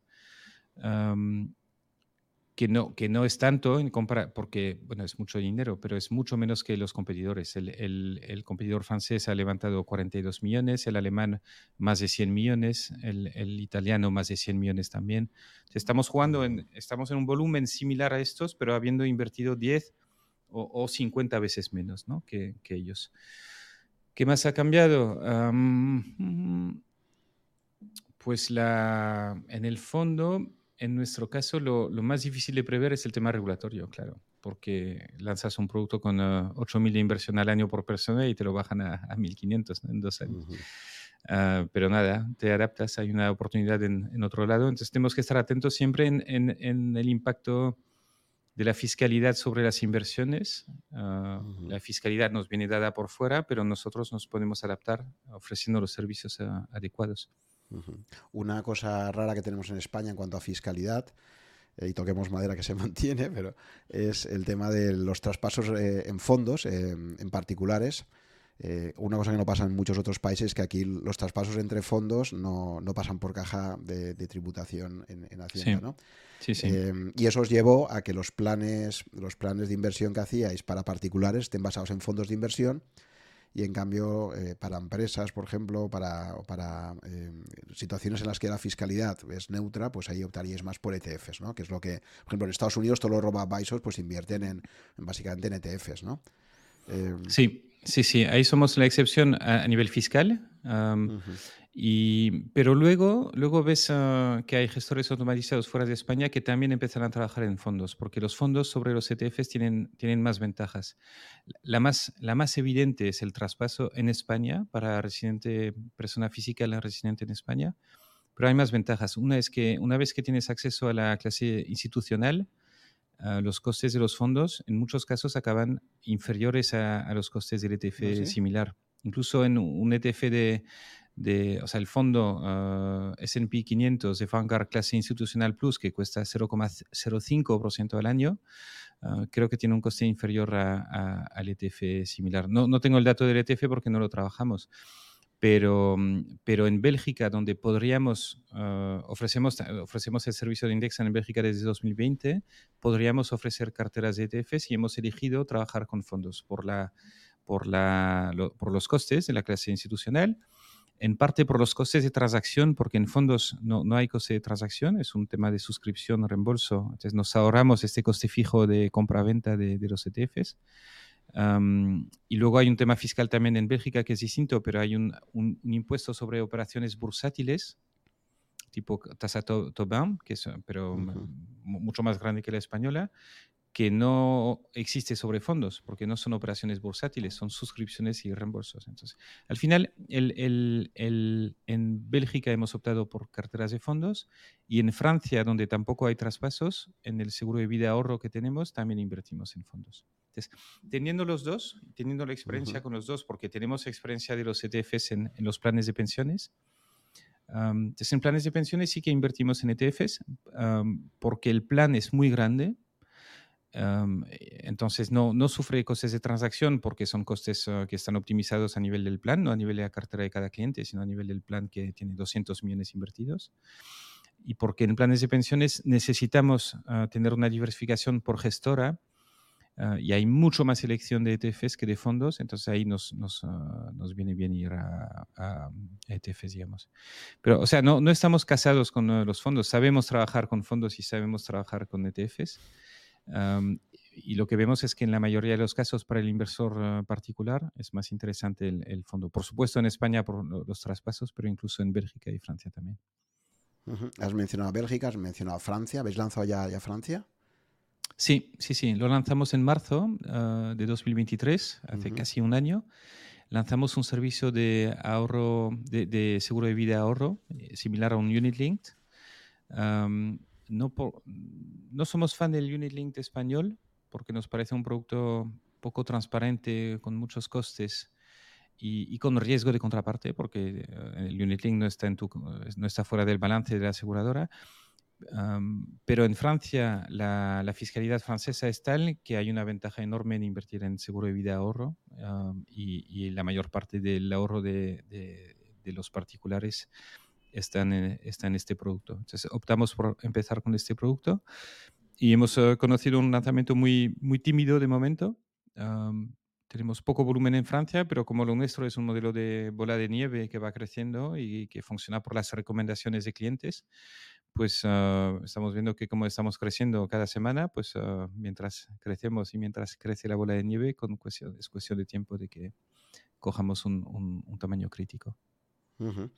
Em, ¿Y cuál es vuestra estrategia de internacionalización? Porque esto ahora lo conectaremos con la salida a bolsa. Alguien podría pensar que os interesaba salir a bolsa como una forma alternativa de levantar capital para acelerar la internacionalización. Por lo que tú decías de que realmente únicamente hay una, hay una gestora automatizada en Japón que es rentable. Estáis demostrando que con muy poca inversión habéis sido muy eficientes. Y entonces la, pregunta sería, ¿por qué no escaláis ese modelo en, en más países? ¿no? Entonces, Cuéntame, por un lado, eh, qué estrategia tenéis un poco de internacionalización, si ha ido cambiando en el tiempo la visión y por qué al final la salida a bolsa no ha buscado tanto una obtención de financiación para impulsar esa internacionalización, sino me contarás un poco qué razones son las de haber ido a, salir a bolsa.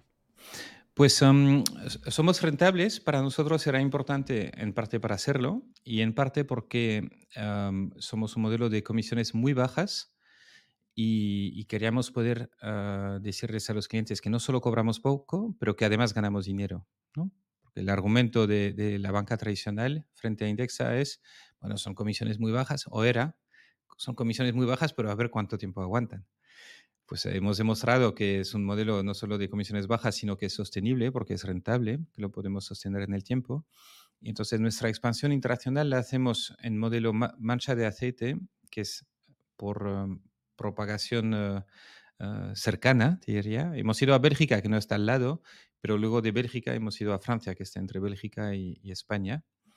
Nos ayuda un poquito porque los españoles que viven en Francia pueden contratar nuestro servicio, los españoles que viven en Bélgica también, o los belgas que tienen familiares en Francia, etc. ¿no? Es un, como nuestro modelo es de boca, de boca a boca, la cercanía ayuda. Si nos fuéramos a, Italia o Alemania, pues hay, menos cercanía y el boca a boca funcionaría peor. y luego de, no hemos querido invertir demasiado o ampliar capital para la expansión internacional, porque eso nos haría perder el break-even o perder la rentabilidad y perder esta tranquilidad que podemos tener de que la expansión internacional no pone en peligro el negocio principal. Sea, ya tenemos en, en España 2.000 millones gestionados, ya tenemos 71.000 clientes y, y, eso es el 99% del negocio y queremos que puedan estar tranquilos de que uh, esto es un negocio que va a largo plazo y que es uh, totalmente sano, rentable y sostenible la expansión internacional está canalizando parte del beneficio que tenemos, ah, pero no más.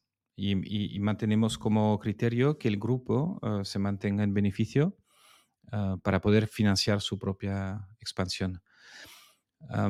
ahora, el tema, el tema bolsa, aunque financiemos nosotros nuestra propia expansión, pueden surgir oportunidades de, de crecimiento no orgánico sobre todo en un sector donde la mayoría de nuestros competidores pierden eh, dinero desde hace mucho tiempo y donde los inversores en algún momento pues, se van a cansar de seguir ah, ampliando capital cada, cada poco tiempo.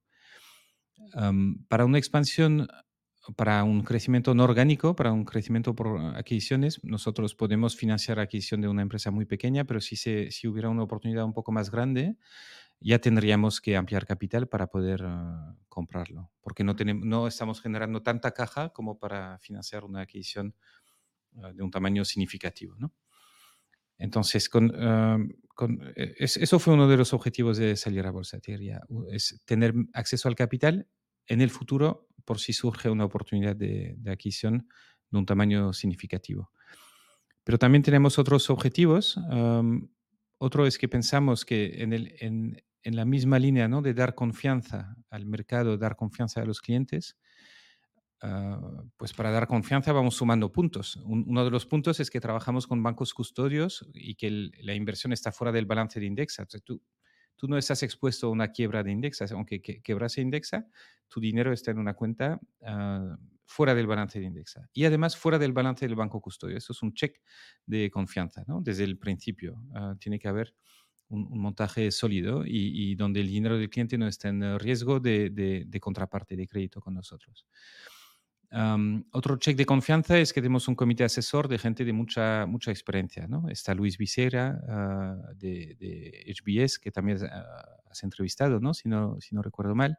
Sí está Luis Martín Cavieres, está Pedro Luis Uriarte, ex CEO del BBVA, y, está Manuel Conte, ah, ex vicepresidente del Banco Mundial y ex presidente de la CNMV. otro, eso, eso, además de asesorarnos, además de, de los consejos que nos pueden dar, también es un check de confianza. Uh, beneficio, estar en beneficio es otro check de confianza. Y hemos pensado que estar en un mercado cotizado, uh, negociados en BM Growth, aunque sea un mercado pequeño como el BME Growth, pues también es un check de confianza adicional. En España y también ah, fuera de España, porque en, en, Francia o en Bélgica, ir como empresa española no, no es una ventaja. Ah, sería más fácil entrar en Francia como, como con una empresa sueca que, como, que con una empresa española. ¿no? por, eso, te iba a preguntar, ¿por, ¿por qué elegisteis BM Growth y no, te planteaste, no os planteasteis salir en otra bolsa europea? Sí, entonces llegamos ahí. Uh, desde cara a, la expansión internacional, el poder decir, bueno, es Indexa Capital, la matriz está aquí, pero tenemos una filial en Francia y la, la, la sociedad holding, la matriz está cotizada pues ya, ya, da más confianza también. ¿no? Entonces, el eh, objetivo de salir a bolsa, eh, marketing y confianza de los clientes. Es eh, muy importante para Indexa. Dos, obviamente, liquidez para los accionistas que quieran vender, los que quieran, y también liquidez para los accionistas que quieran comprar. Es, decir, es mucho más fácil gestionar transacciones cuando estamos en un mercado que, que, gestionándolo a mano y yendo al notario. Y, y tres, acceso al capital el día que queramos hacer una adquisición. Ah, entonces, esas son las tres ah, razones. Mercados uh, internacionales, o sea, podríamos haber salido a bolsa en Ámsterdam, que es una bolsa más grande y, que, que, la bolsa española, pero pensamos que para el objetivo de marketing y de confianza, que es el primero, que es pues eh, iba a funcionar mejor en donde tenemos los clientes, ¿no? Y como tenemos el 90 y, y más, más del 95% de los clientes en España, pues pensamos mejor, mejor salir al mercado donde estamos. Vale, pues entonces eh, al final habéis salido en España. Cuéntame un poco cómo ha sido ese proceso de salida, aprendizajes y un poco también cómo, cómo vives lo que es que una empresa tuya salga a cotizar en bolsa, ¿no? Que así a priori suena muy, muy emocionante, ¿no? Sí, sí. pues fíjate, pensábamos que como entidad regulada, ah, con Indexa Capital, Agencia de Valores, con Water Funds, Sociedad de Gestión de Entidades de Inversión Colectiva, ¿no? dos empresas reguladas, pensábamos que salir a bolsa sería más o menos ah, sencillo. no lo fue porque en realidad, como es una holding, que la que sale a bolsa, pues hay, hay que hacer muchos cambios, ¿no? Las reguladas son las filiales, pero la holding no. Ah, entonces tuvimos que pues, ah, transformar la empresa de CLASA, ah, tuvimos que negociar con los, socios el, futuro cambio de pacto de socios, porque cuando sale esa bolsa desaparece el pacto de socios. Entonces tuvimos que hacer un nuevo pacto parasocial solo con los principales accionistas, donde estamos, nos hemos indicado en parte Caviedes, Ramón Unay y yo. Ah, tuvimos que pues, depositar los títulos en, en, el, en, Iberclear. entonces, cada accionista de la empresa tiene que abrirse una cuenta de valores para que puedas depositar los títulos ahí. hay un, un, trabajo enorme de redacción del documento de información para la introducción al mercado, el DIM, que es un, un documento muy, muy, muy, muy completo pero además de completo, muy exigente en cuanto a, formalismo. te diría que, que, mm, que sí, que la, salida a bolsa nos ha costado a, todo el equipo y sobre todo el equipo financiero y, de cumplimiento normativo, pues nos ha costado mucho trabajo y tiempo. ¿no? ahora bien, yo, yo, creo que es una buena experiencia. Me, me gusta mucho la, bueno, ya, ya, sabes que me, me gusta la transparencia. Ah, me gusta el mercado, ah, me gusta la libertad. Entonces, en ese sentido, pues el mercado contribuye ¿no? a, que los accionistas puedan comprar o vender, a que los no accionistas puedan ser accionistas de la empresa si, si quieren. nos obliga a publicar mucha información, pero estamos encantados con ello porque en gran parte ya lo, ya lo hacíamos. Y luego, lo, lo, en nuestro caso, lo vemos como un paso, ¿no? un paso en el, en el camino de Indexa a largo plazo, porque, como te comentaba, el objetivo no es vender la empresa, el objetivo es crecer de forma independiente, llegar a ser algo muy grande y ah, que, que, pueda atender a muchos clientes. ¿no? Estamos en 70.000 clientes ahora, pero estamos pensando en cómo pasar poco a poco de, de 70.000 a 700.000, que es perfectamente factible porque estamos en un mercado de, de decenas de millones de, clientes entonces lo vemos como un paso más, un paso en el camino y salimos a BM Growth, que es un mercado pequeño en España, con el objetivo de poder pasar al mercado continuo cuando el tamaño de la empresa lo, justifique. Y quién sabe si del continuo en España podríamos ah, en algún momento tener un, dual listing, estar en ah, otra bolsa más. Bueno, el camino es muy largo y tenemos claro que, o sea, lo que pensábamos, y yo lo sigo pensando, es que salir a BM Growth era un buen paso para, para, para empezar.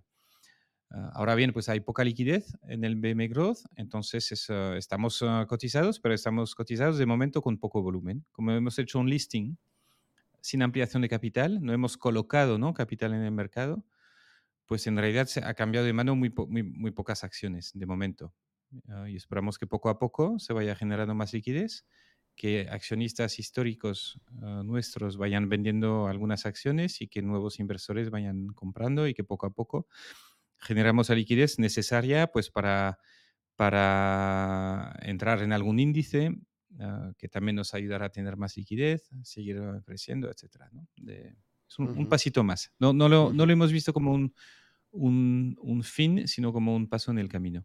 Y eso sí que me imagino que ha sido un cambio respecto a vuestro proyecto inicial 2015-2016, ¿no? Porque, claro, cualquiera que conociera vuestra trayectoria previa, por un lado tú directamente, eh, pero también Caviedes, que siempre se ha dedicado a invertir en empresas para luego hacer un exit, salirse y, tal, ¿no? Entonces, claro, de repente yo recuerdo cuando, cuando comentasteis que ibais a salir a bolsa, es como un cambio de mindset total, ¿no? Es decir, oye, porque la, salida natural de Indesa podía pensarse que era a medio plazo, pues eh, al final ser adquirida por una gran gestora internacional o por, o por un, eh, pues eso, un gestor automatizado internacional también que estuviera expandiéndose en varios países, etcétera, ¿no?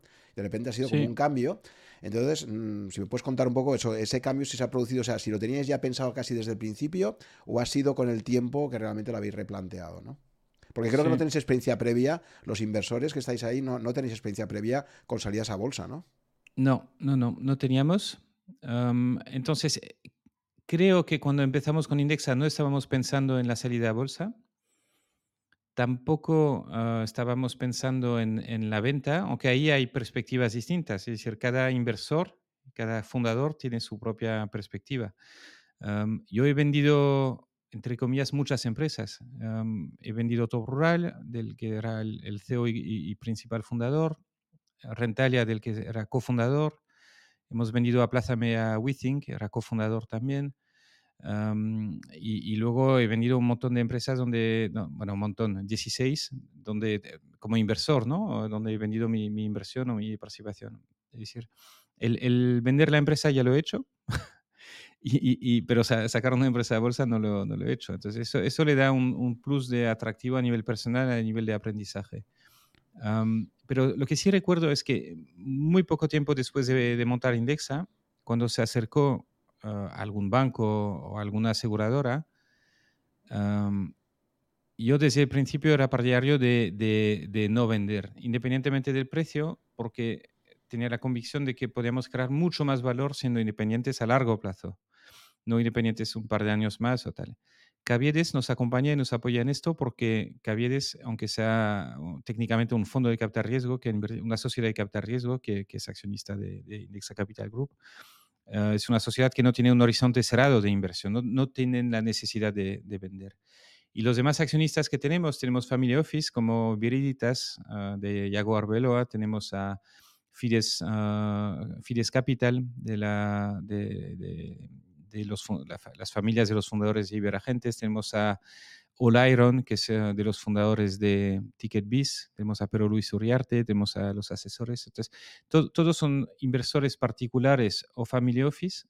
En el fondo Cavides también es, un, es como un family office, la mayor parte del, del fondo es dinero de la familia, que, que, no tiene un horizonte de salida obligatorio, entonces no, no hay presión por vender. En ese sentido encaja bien la, salida a bolsa porque permitirá que quien quiera vender, vender por su cuenta sin forzar una venta total. Entonces, muy pronto pensamos en uh, salir a bolsa. De hecho, fijamos una fecha en un calendario, un poco una fecha tentativa, así que, ¿sabes? Tipo a tres años vista fijamos una fecha y luego hemos tardado mucho más de lo previsto en, uh, salir, ¿no? Ah, igual pensábamos estar en bolsa en cinco años y hemos salido a los ocho. Ahora bien, no, no da igual, porque como estamos aquí para los próximos 15 o 20 años, no salir unos años antes o unos años después no, no, no cambia mucho. Yo creo que es un, un, cambio que ha venido en buen momento para seguir eh, ampliando la, la, el, mercado potencial ¿no? que, tiene, que tiene Indexa. Y de nuevo el timing nos ha ayudado porque salís justo en eh, julio del año pasado, 2023, en un momento de subidas de tipos de interés, en un momento donde el apetito de los inversores por asumir riesgos está mucho más limitado. Y hay una derivada también de eso, que, pude ver un poco también las reacciones que había en Twitter a, la salida, y es que de repente tenéis clientes que se convierten también en, en coinversores en, en Indexa, ¿no? Y a veces en, volúmenes de inversión bastante elevados, ¿no? Recuerdo que había algún, algún comentario por ahí de alguien que había entrado con mucho dinero de su patrimonio personal, gente joven, ¿no? Yo me acuerdo haberlo comentado contigo y decirte, ostras, esto es un riesgo también, ¿no? Porque al final, claro, cuando tú entras en bolsa te puede entrar a invertir cualquier persona, ya no eres un, ya no se exige un inversor cualificado, ¿no? Como por ejemplo tenéis en, en Water, ¿no? Para poder invertir ahí. Entonces, un poco, ¿cómo, ¿cómo, lleváis eso también? ¿O, habéis pensado también ese riesgo de que tengáis clientes de Indexa particulares que, que tienen ese doble rol de accionistas y clientes? Sí, sí, sí. De hecho, cuando preparas la salida a bolsa, lo que, lo, lo, lo que normalmente se propone o los asesores uh, proponen, el, el, asesor registrado, que es quien nos asesora en representación con el mercado, pues obviamente te dicen, uh, puedes hacer una preventa o puedes incluso o, informar a tus clientes que pueden comprar acciones, etcétera, ¿no? Ayuda a generar liquidez. En el caso de Indexa no lo hemos hecho, es más, hemos recomendado a los clientes no comprar porque nuestra propuesta, de, nuestra propuesta financiera para los clientes, nuestra recomendación es que inviertan con diversificación sin hacer stock picking, es decir, sin elegir las acciones donde entran, sino que inviertan en, índices con mucha diversificación y, muy bajos costes.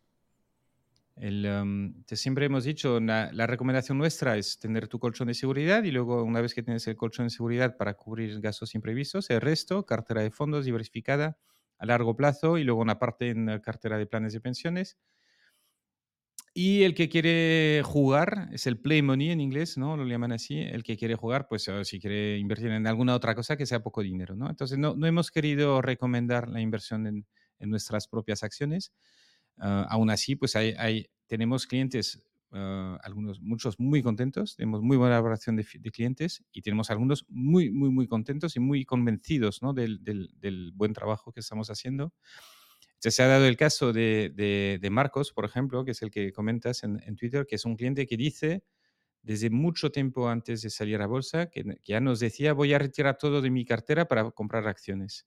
Y, yo estuve hablando con él ah, en varias ocasiones para, para recomendarle no, no hacerlo, porque nuestra recomendación es tener lo más diversificado. ¿no? De, pero te diría, no, no, no creo que sean muchos clientes los que hayan comprado, porque de nuevo tenemos muy poca liquidez en mercado, entonces no, no creo que haya comprado mucha gente. Es algo que va, que va poco a poco. Digamos. Vale, sí, porque si no es que es inherente, o sea, es una contradicción inherente que tú digas, me voy a indexar y simultáneamente pues hagas un stock picking, además con la mayor parte de tu patrimonio invertido en una sola empresa, ¿no?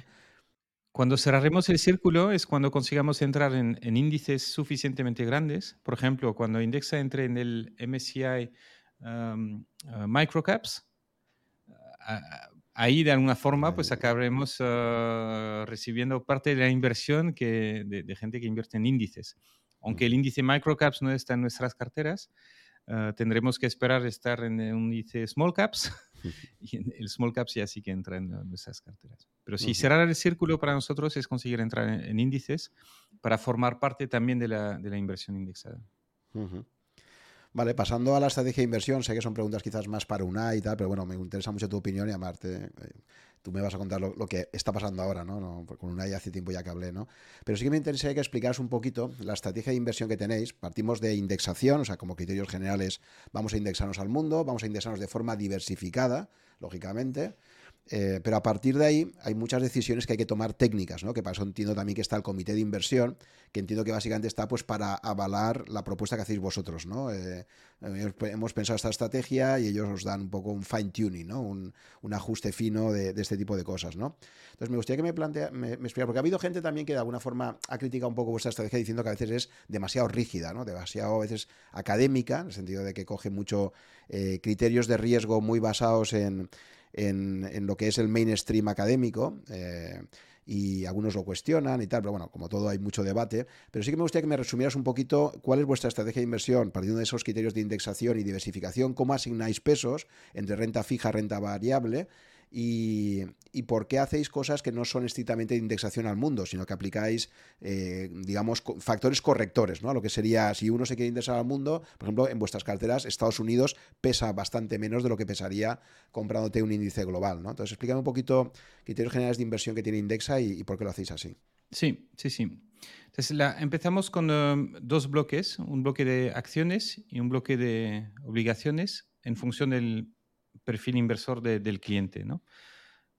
Eh, realmente empezamos por perfilar al cliente, estimar un perfil de riesgo que antes iba de 1 a 10 y ahora va de 0 a 10, porque tenemos el, Fondo Monetario en cero.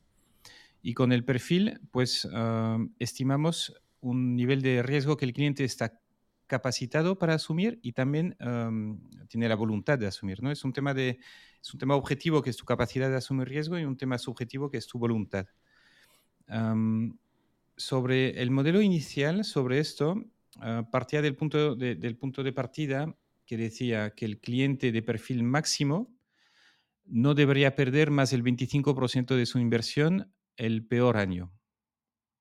Es un punto de partida que te condiciona el resto. Te decimos, si el peor año es un, eh, con un intervalo de confianza del 95, es decir, 2,5% por encima, por ciento, 2,5% por debajo, 2,5% es un año cada 40 años. Te decimos, no más de una vez cada 40 años, el perfil más alto pierde más de 25%. Con este, esta suposición de limitar la pérdida máxima en un entorno normal, ¿no? de intervalo de confianza de 95 a 25%, por la volatilidad histórica de acciones y bonos, nos lleva a una cartera 80-20. El 80-20 es una consecuencia del menos 25 de pérdida máxima para el perfil 10. Y empezamos sobre esto. Entonces, perfil 10 tiene un 80% de, de, acciones antes, cuando en la, versión inicial. Y de ahí bajamos, reduciendo la volatilidad, y bajamos hasta un mínimo de, ah, que era de 15% ah, de, de, bonos en el perfil más conservador. ¿Por qué 15? Porque pensamos que el ah, perfil más conservador algún, algo de riesgo tenía que asumir para tener algo de rentabilidad también. ¿no? Entonces nos vamos en, el, en la versión 1 de 15 a 80 y luego la parte de acciones, al inicio usamos un modelo de, Markowitz, que básicamente optimiza según ah, volatilidad y rentabilidad, ah, rentabilidad esperada a largo plazo y volatilidad esperada, pero observada sobre el pasado. ¿Qué pasa con el Markowitz? Ah, tiene problemas porque se basa en estimaciones y un ligero cambio de estimación puede dar lugar a cambios importantes de peso. De la evolución de Markowitz es la de Black Litterman, que, en realidad es un Markowitz al revés, ¿no? De parto de los pesos actuales y deduzco de los pesos actuales, suponiendo que el mercado es un modelo de Markowitz, deduzco las expectativas de, los actores actualmente. Y de Black Litterman, la evolución siguiente que, dimos, todo esto no lo cuento yo, esto lo aprendo de, de UNAI y de los asesores que tenemos.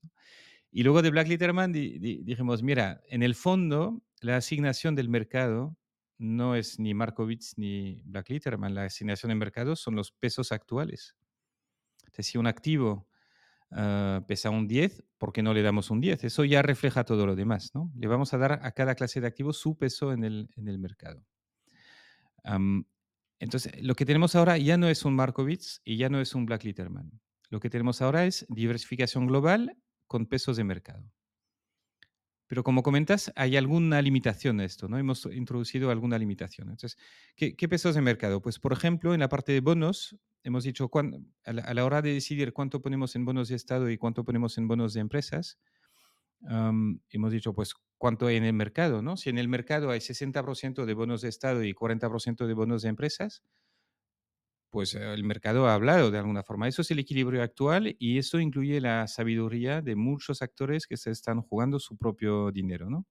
no vamos a ser más listos que todos ellos en su conjunto y vamos a, ir a la misma repartición de 60-40 entre obligaciones de Estado y obligaciones de empresas sin opinión, sin, tener un view nuestro sobre lo que puede pasar en el futuro. Sin opinión si, de si las eh, obligaciones de Estado van a ir mejor o peor que las de, las empresas. Y lo mismo en acciones, ¿no? Entonces dijimos, pues emergentes su peso, ah, Europa su peso, Japón su peso, Pacífico sin Japón su peso, Y Estados Unidos, ¿qué pasa con Estados Unidos? Estados Unidos pasan dos cosas. Una es que hay una doble imposición de los dividendos ah, para los inversores europeos. Para los inversores no estadounidenses, sufres una doble imposición. ¿Por qué? Porque te ponen un impuesto sobre el dividendo que, que se cobra en Estados Unidos, que distribuye la empresa, Ah, pero a diferencia del dividendo que cobras de una empresa europea, el dividendo americano no se puede ah, recuperar. Entonces, tienes la imposición en Estados Unidos y tienes una doble imposición por los beneficios aquí en, en Europa. Es una doble imposición que tienes si inviertes en empresas americanas, pero no si, si inviertes en empresas europeas. Entonces, es una discriminación que afecta al inversor europeo, pero no al inversor estadounidense. Y eso justifica que, que, nos separemos de, la, de, los pesos de mercado, porque el mercado es sobre todo ah, de Estados Unidos, los inversores también, pero nuestro cliente es un inversor europeo. Entonces, incorporamos la fiscalidad europea y reducimos manualmente el peso de Estados Unidos para tener en cuenta esta doble imposición.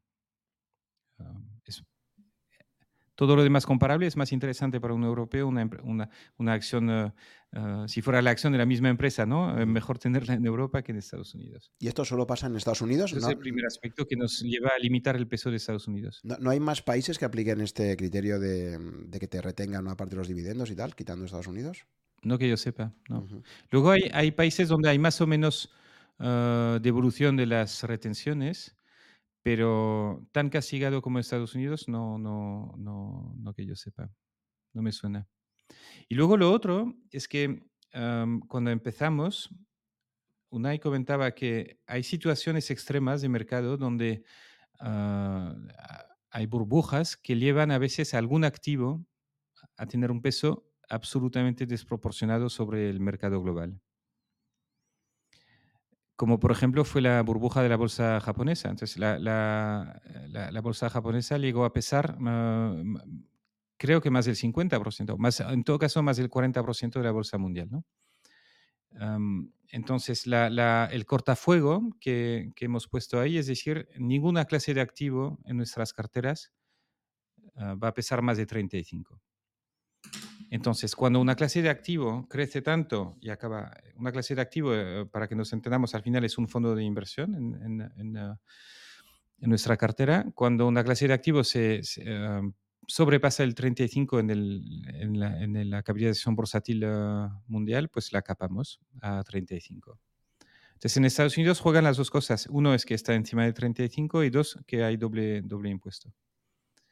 ¿Eso significa que el 35 es una regla marcada en hierro? Pues no, no lo es, porque lo que te he comentado aquí es el modelo inicial de 80-20 para el perfil 10, pero pasados los años, ah, lo que habíamos supuesto de que el inversor 10 es capaz de asumir una pérdida de 25, lo que hemos visto es que el, el perfil 10 en realidad es capaz de asumir una pérdida mayor del 25, porque hemos pasado por un menos 28 en la, en la crisis del COVID, donde la cartera 10 ha bajado un 28.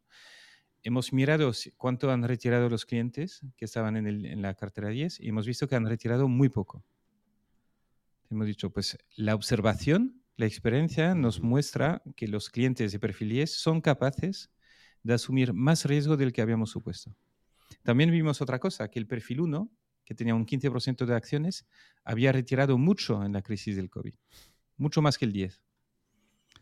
Entonces, lo que dijimos es que la, hipótesis que teníamos de que el perfil 1 era capaz de asumir una pérdida de, ah, no sé si 5, 7, 8% en un año o, el riesgo de 15% de acciones, la, observación lo que nos muestra es que eh, no son capaces de, o son menos capaces que otros grupos que hemos estimado. ¿no? Entonces, ahí hicimos dos cambios. Uno es que bajamos el riesgo del perfil más bajo.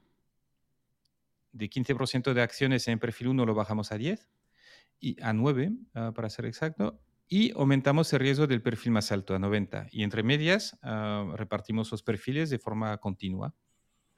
9% de acciones, 18 más 9 cada paso hasta 90. Y eso no es un cambio. Entonces, algunos han visto el cambio, han dicho, uy, están haciendo market timing, han adaptado la cartera al mercado. no, no, no. Hemos observado el comportamiento de nuestros clientes, hemos aprendido que los clientes de mayor riesgo son capaces de asumir más riesgo y hemos aprendido que los clientes de menor riesgo son capaces de asumir menos del que pensábamos. ajustamos los pesos. Ahora nos vamos a dar unos años, vamos a seguir observando, vamos a esperar una próxima gran caída de mercado, vamos a volver a medir y vamos a ver cómo estamos. Si estamos bien, pues lo dejaremos así. Si seguimos viendo que los perfiles 10 asumen tranquilamente este nivel de caídas, entonces les podríamos seguir subiendo el, porcentaje de, acciones. ¿no? No creo que nos planteemos un 100% porque en una inversión líquida, ah, no, no, creo, y, no por lo que me comentan ¿no? los, que, saben, ah, en una inversión líquida conviene tener siempre un poquito de bonos para, para, diversificar. La rentabilidad por riesgo de incluir un poco de bonos es mejor que si metes todo en acciones. Aunque en una inversión no líquida, como planes de pensiones, pues en planes de pensiones, como hay menos riesgo de retirada por el cliente después de caídas, pues sí que asumimos, empujamos el riesgo un poco más y vamos hasta un 100% de, de, acciones. Me ha parecido interesantísimo esto que has dicho del plan 1 y me surgen algunas hipótesis, ¿no? Es decir, con los datos que tenéis, vosotros sí que podéis saber para cada plan, por ejemplo, cuántos clientes hay y cuál es la cartera media de clientes que hay.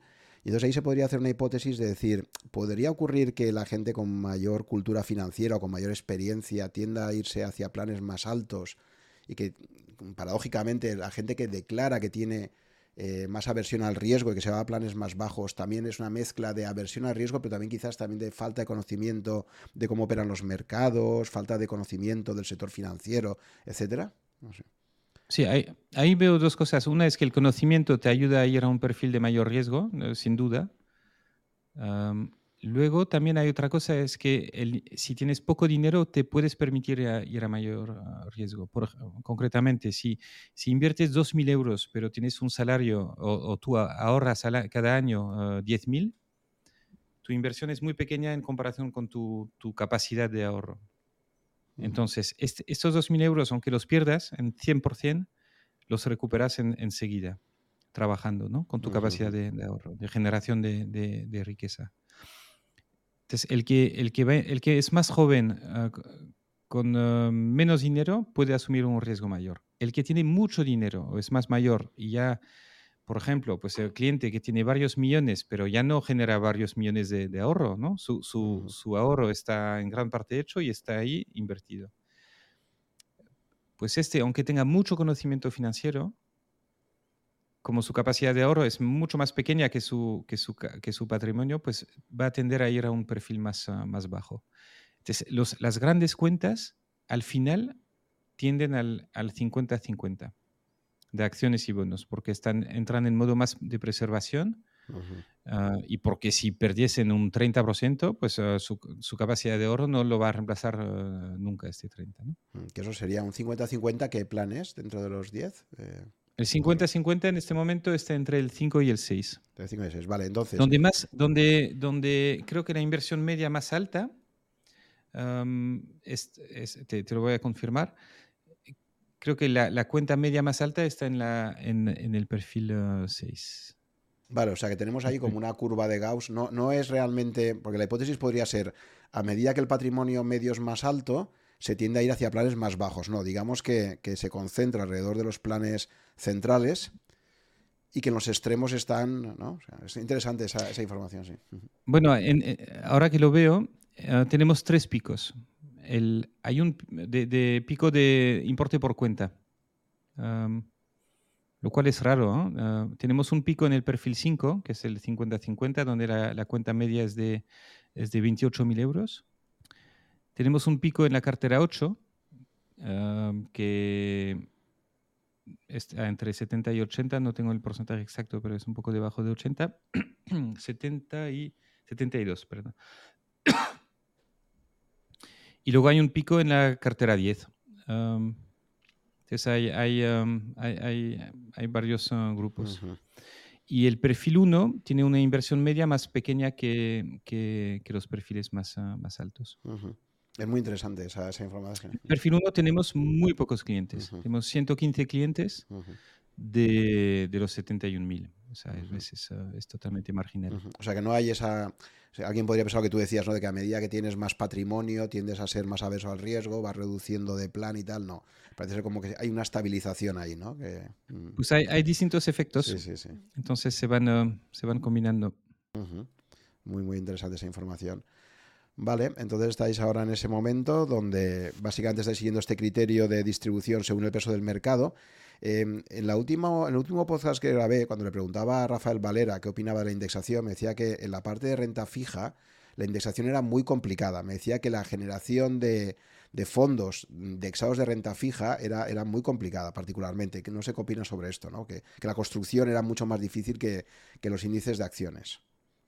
Sí, sí, bueno, eso, eso también me, me, lo, me lo comentó Unai y, y, siempre que nos comenta cosas también va, tiende a generar contenido, ¿no? Ha redactado un, artículo sobre, sobre el tema de la réplica de índices en, en, um, en fondos de bonos en acciones es más fácil porque las acciones siempre son las mismas, entonces hay, pues en el S&P 500 hay más o menos 500 acciones y las, un fondo indexado, si crece en volumen, compra las acciones y si pierde volumen, pues vende las acciones y está.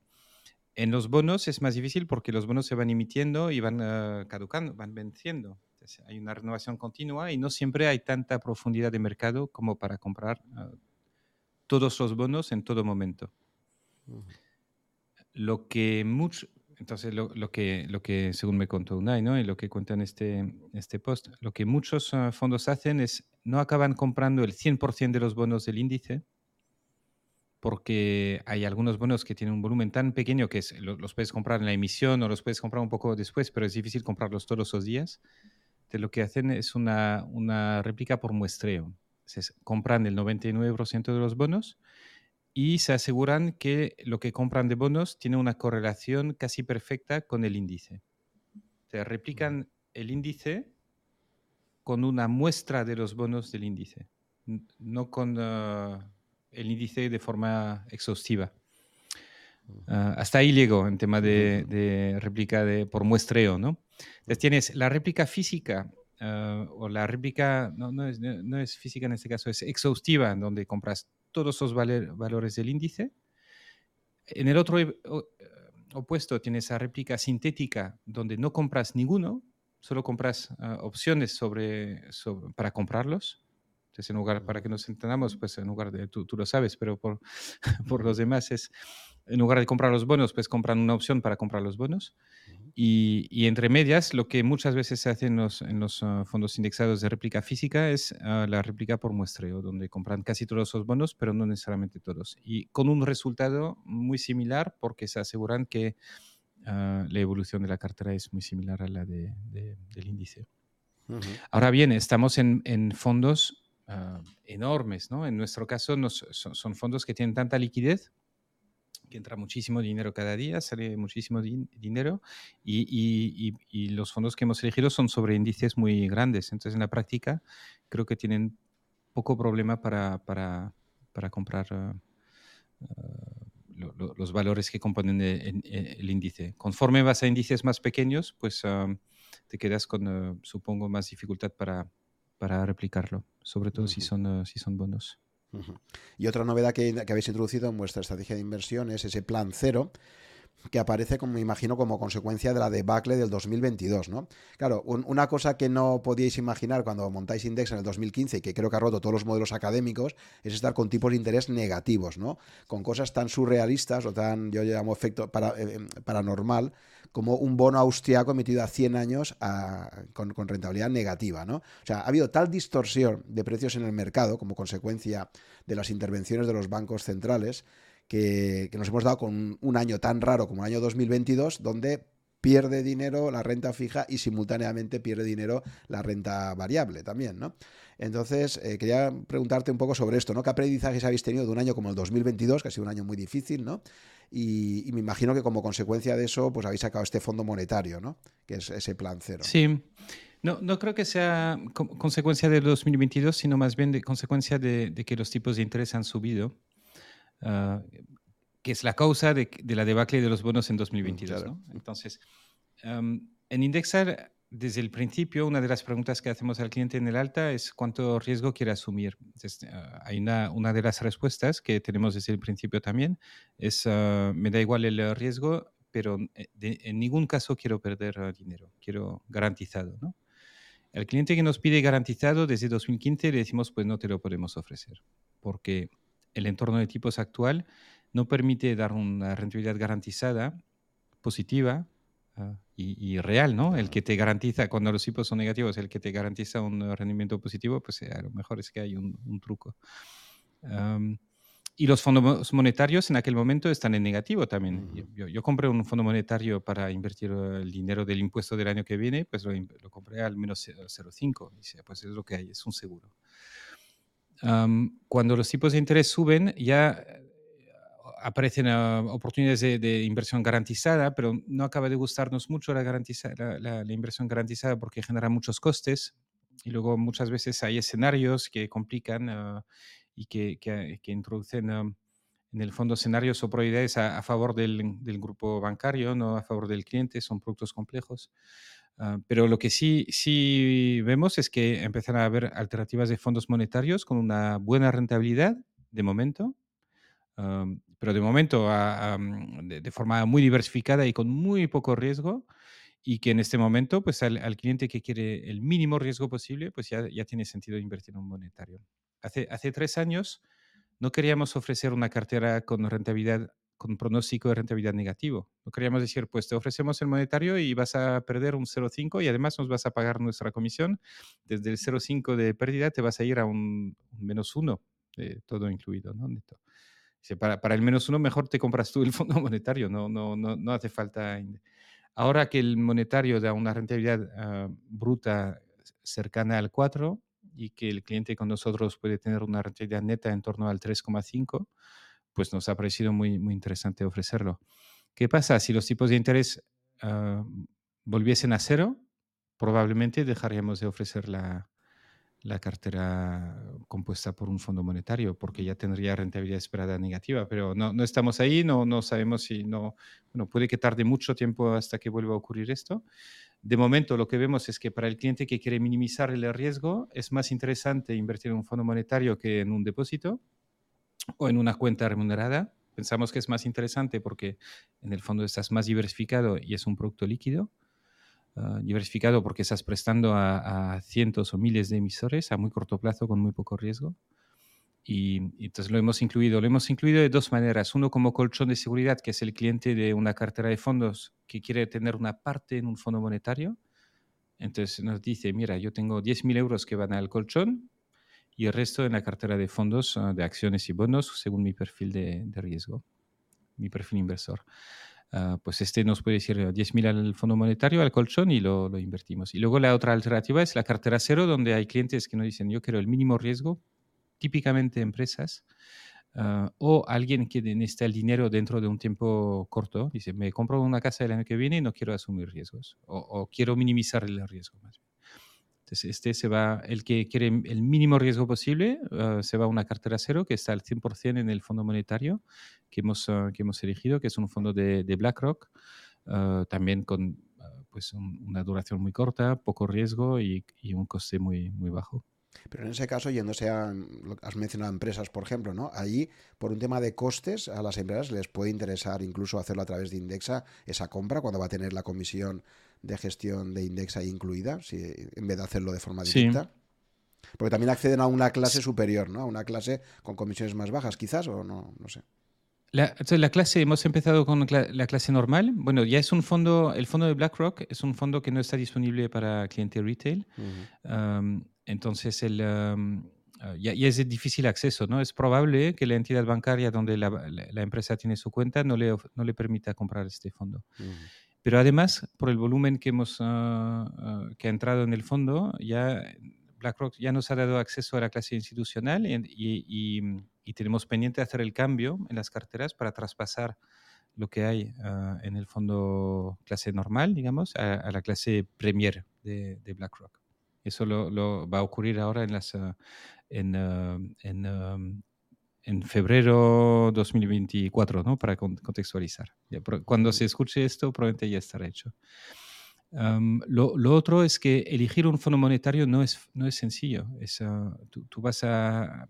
hay, muchos fondos que se llaman monetario, pero los hay de duración más larga o más corta. Los de duración más larga tienen más riesgo. Entonces puede que te presenten un fondo monetario Ah, lo típico, he visto hace unos días una tabla comparativa de los fondos monetarios por rentabilidad y por coste. Entonces dice, bueno, pues es muy fácil, cojo rentabilidad alta, coste bajo.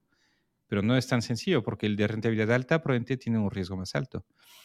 Es mm. tan poco riesgo como tú quieres, qué duración hay dentro, ¿no? En, ah, qué diversificación tiene, ah, qué liquidez tiene en cuanto a tamaño también. Entonces ahí hay un trabajo de selección que hemos hecho nosotros y del que te beneficias también podrías replicarlo y ir a comprar el fondo por tu cuenta, pero como vamos a acceder a la clase Premier, ah, pues el coste va a ser todavía más bajo. Entonces, en, en, su conjunto, pues digamos, ah, va a haber dos perfiles de clientes. El que se, el, el, el del autoservicio, el uh, que se gestiona su cartera por su cuenta o gestiona sus inversiones por su cuenta, pues va a ir a, a un sitio donde le dan acceso a un buen fondo monetario que cumpla con sus criterios y el de la gestión delegada, que es el cliente de Indexa, que dice, mira, ya yo, yo creo que Indexa lo va a elegir mejor que yo. En caso de que haga falta cambiarlo, lo cambiarán uh, por, por, por, otro o por dos. Um, y de alguna forma les digo mi gestión de cartera, que en este momento esté invertida al 100% en, en un fondo monetario,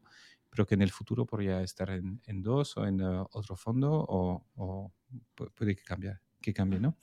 Y, claramente hay mercado para los dos. Hay mucho mercado para el autoservicio y hay mucho mercado para la gestión delegada. Y de hecho hay mucho cliente de autoservicio que pasado un tiempo se pasa a la gestión delegada porque se ha cansado de, de tener que gestionar su optimización fiscal eh, con el FIFO y con uh, los reajustes automáticos, la inversión de cada nueva aportación y tal pero hay otros que se quedan en el autoservicio y están encantados con, con, esto. El mercado del autoservicio es un mercado que no atendemos porque, en gran parte, porque para nosotros mismos no lo queremos. Es decir, yo, yo mismo, o Unai, Ramón, ¿no? Uh, Luis Martín Caviedes, los accionistas, el, no pensamos que la solución óptima es de, es de optimizar a nivel de, de Indexa y de no, no, tener que cada cliente hacer su propio trabajo por su cuenta. Entonces, para nosotros mismos el servicio que queremos es este y como es el que queremos para nosotros mismos, también es el que ofrecemos a, a los clientes. Skin in the game. sí, sí. Y, y, la parte entonces, ¿y habéis aumentado ahora vuestra clientela de empresas como consecuencia de introducir este fondo monetario y esta posibilidad de plan cero?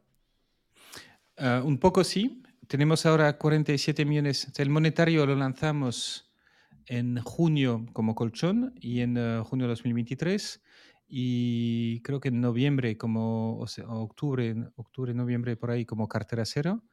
Y ahora mismo tenemos 47 millones en el Fondo Monetario de un total de uh, 2.080 millones. Es un 2%. Uh, parte de esto viene de clientes actuales que han metido dinero en el colchón y, y, una parte son nuevos clientes. Entonces, en la, la, cartera cero ahora tenemos 190 clientes. Es un 0,3% de, de, los clientes, uh, pero llevamos poco, poco tiempo, te decía, pocos meses. O sea, es, es significativo. Y, y, la inversión en, en uh, la cartera cero de media es de 47 mil. Es una inversión más alta porque muchas son empresas que están invirtiendo su, su tesorería. Uh -huh. Entonces, hay algunos clientes de, con más patrimonio, que bastante más que la media ahí. Uh. Muy interesante. Muy bien, pues entramos ya en la recta final y te pediría algunos consejos generales ya para finalizar.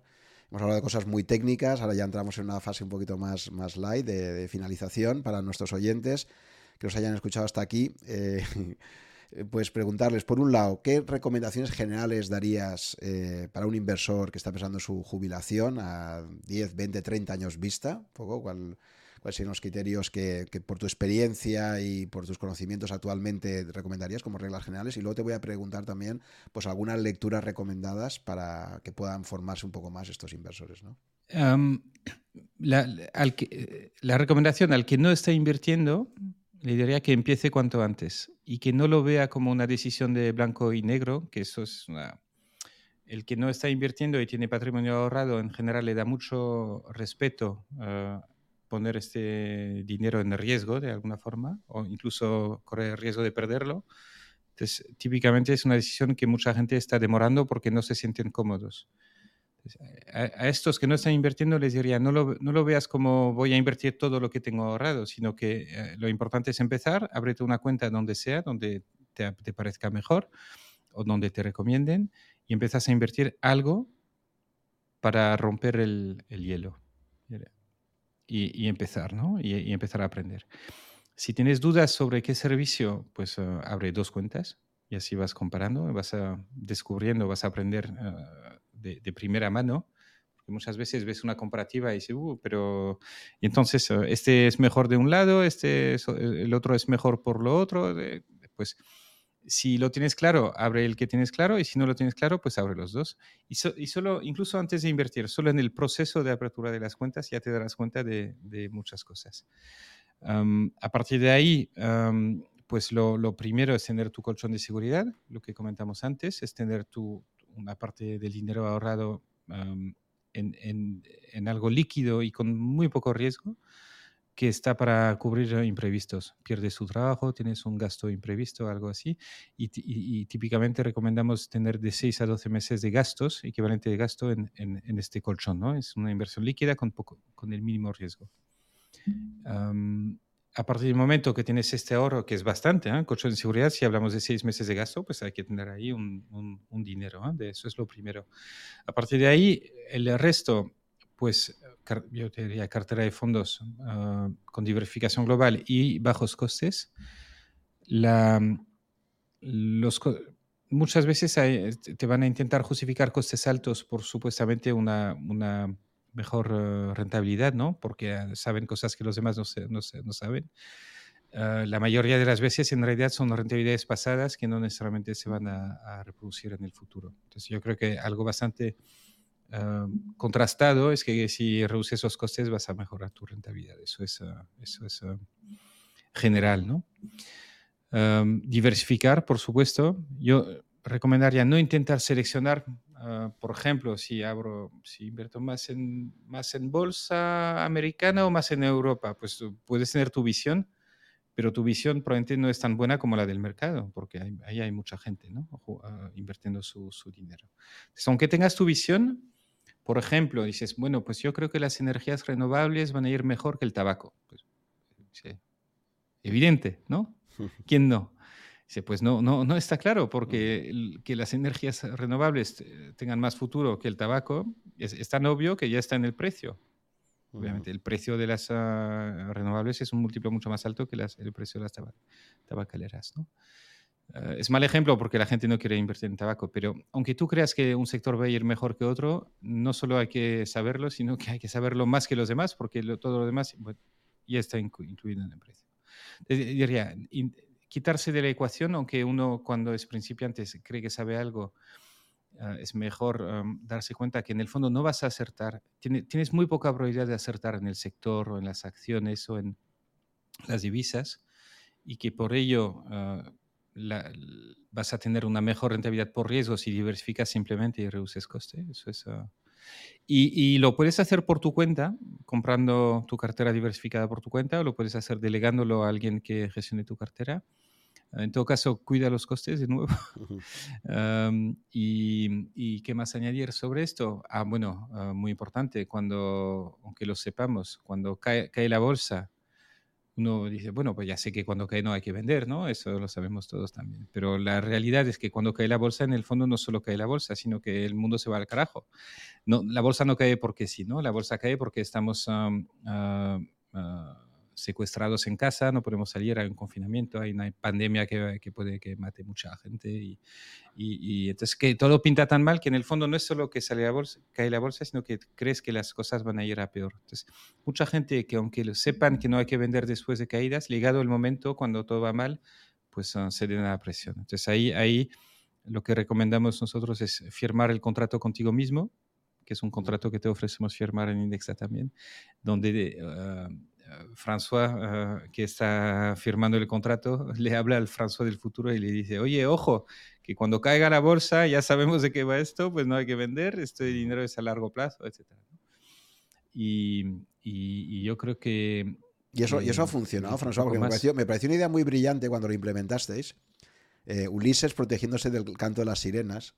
Porque, o sea, el problema que tenemos con los sesgos eh, behavioral economics, ¿no? Eh, los sesgos de comportamiento, es que tú conoces el sesgo, pero no puedes evitar caer en él. Eso es un poco lo, peor, ¿no? O sea, por mucho que estudies eh, Behavioral Economics, que seguirás cayendo y, hemos pasado todos por la crisis de la pandemia y, y, tú y yo hemos pasado por la crisis del 2008 y aunque tú hayas estudiado mucho y sepas que eso va a pasar, en esos momentos tienes miedo, en esos momentos crees que el mundo se va al carajo, como decir, efectivamente, por mucho que, hayas estudiado y, y, que conozcas esos sesgos, ¿no? Entonces, quería preguntar ya por la experiencia que tenéis, bueno, creo que la carta vino después del 2020, ¿no? No sé si la teníais ya, la carta a ti mismo, no sé si es previa a la, a la gran caída de, de, marzo 2020, pero que te quería preguntar, cuánta, o sea, si la carta realmente ha tenido un uso práctico, ¿ha habido gente que habéis visto que, que, la lee y luego no opera, o no la llega a leer nadie, o no sé un poco, por saber eso al final en la práctica, si ha servido para algo o ha sido más una idea brillante y ya está, ¿no? Sí, sí. Pues uh, lo lanzamos en 2019, ah, en octubre. Muy buen timing o sea, en ese caso. Sí, sí, sí, sí. Uh, y al año lo estudiamos para, para, para ver qué tal, uh, qué tal había funcionado. Entonces, los clientes que tienen el contrato consigo mismo han retirado menos después de la caída o sea, lo que hemos visto es después de la caída del COVID, que es la, madre de todas esas caídas, diría, ¿no? En, tiempo récord. Desde que estáis vosotros, sí, ¿no? Desde que estamos Y además, otra, otra, cosa que me gusta mucho vuestra es lo del drawdown máximo que has soportado, que te lo pone ahí y te dice, has llegado a soportar una caída, efectivamente, pues en mi caso un 28% que decías, ¿no? Sí, en mi caso también. 28, Entonces, es mi medalla, ¿no? Yo he aguantado la caída del 28 sin retirar. Y, en planes de pensiones más, ¿eh? En planes de pensiones creo que era un 32. Sí. Sí, porque 100% acción es el máximo, sí. Entonces, el, la gráfica dice, el, de los clientes sin contrato ah, tenemos un 12% que ha retirado algo en, ah, en, algo, ¿ah? no, no todo, en los meses siguientes. Y de los con contrato hay un 8 y pico. Entonces, hay una diferencia significativa de, de, los, que, los que tienen contrato consigo mismo retiran menos después de caídas. Vale. Hay correlación. Ahora, retiran menos porque tienen el contrato o han firmado el contrato porque tienen un perfil menos proclive a retirar, ¿no? No, no lo sabemos, yo creo que hay parte de los dos. la persona que tiene más formación financiera y conoce realmente más el riesgo de que cambie de opinión después de una caída tal, pues tiene más tendencia a firmar el contrato y también a retirar menos.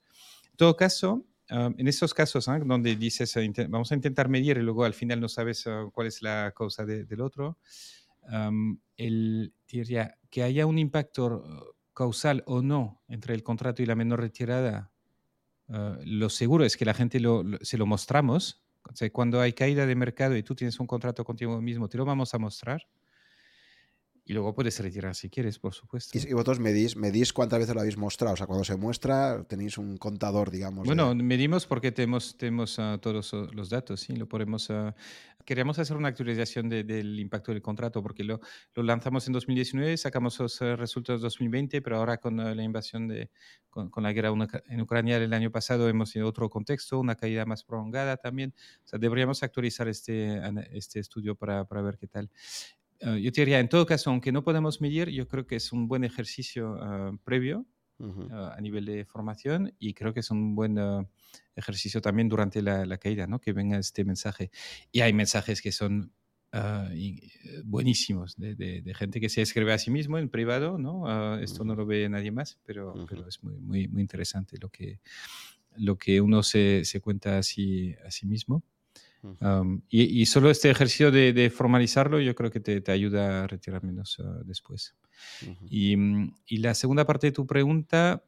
bueno, en clases, en clases, de activos, más hablado de fondos, de acciones, vosotros no tocáis nada en, vuestros fondos, no metéis, ah. no metéis nada de oro, por ejemplo. O sea, eh, te quería preguntar qué opinamos un poco sobre la cartera permanente, ¿no? Sabes que, todo esto de la cartera permanente eh, incluye también una parte de oro.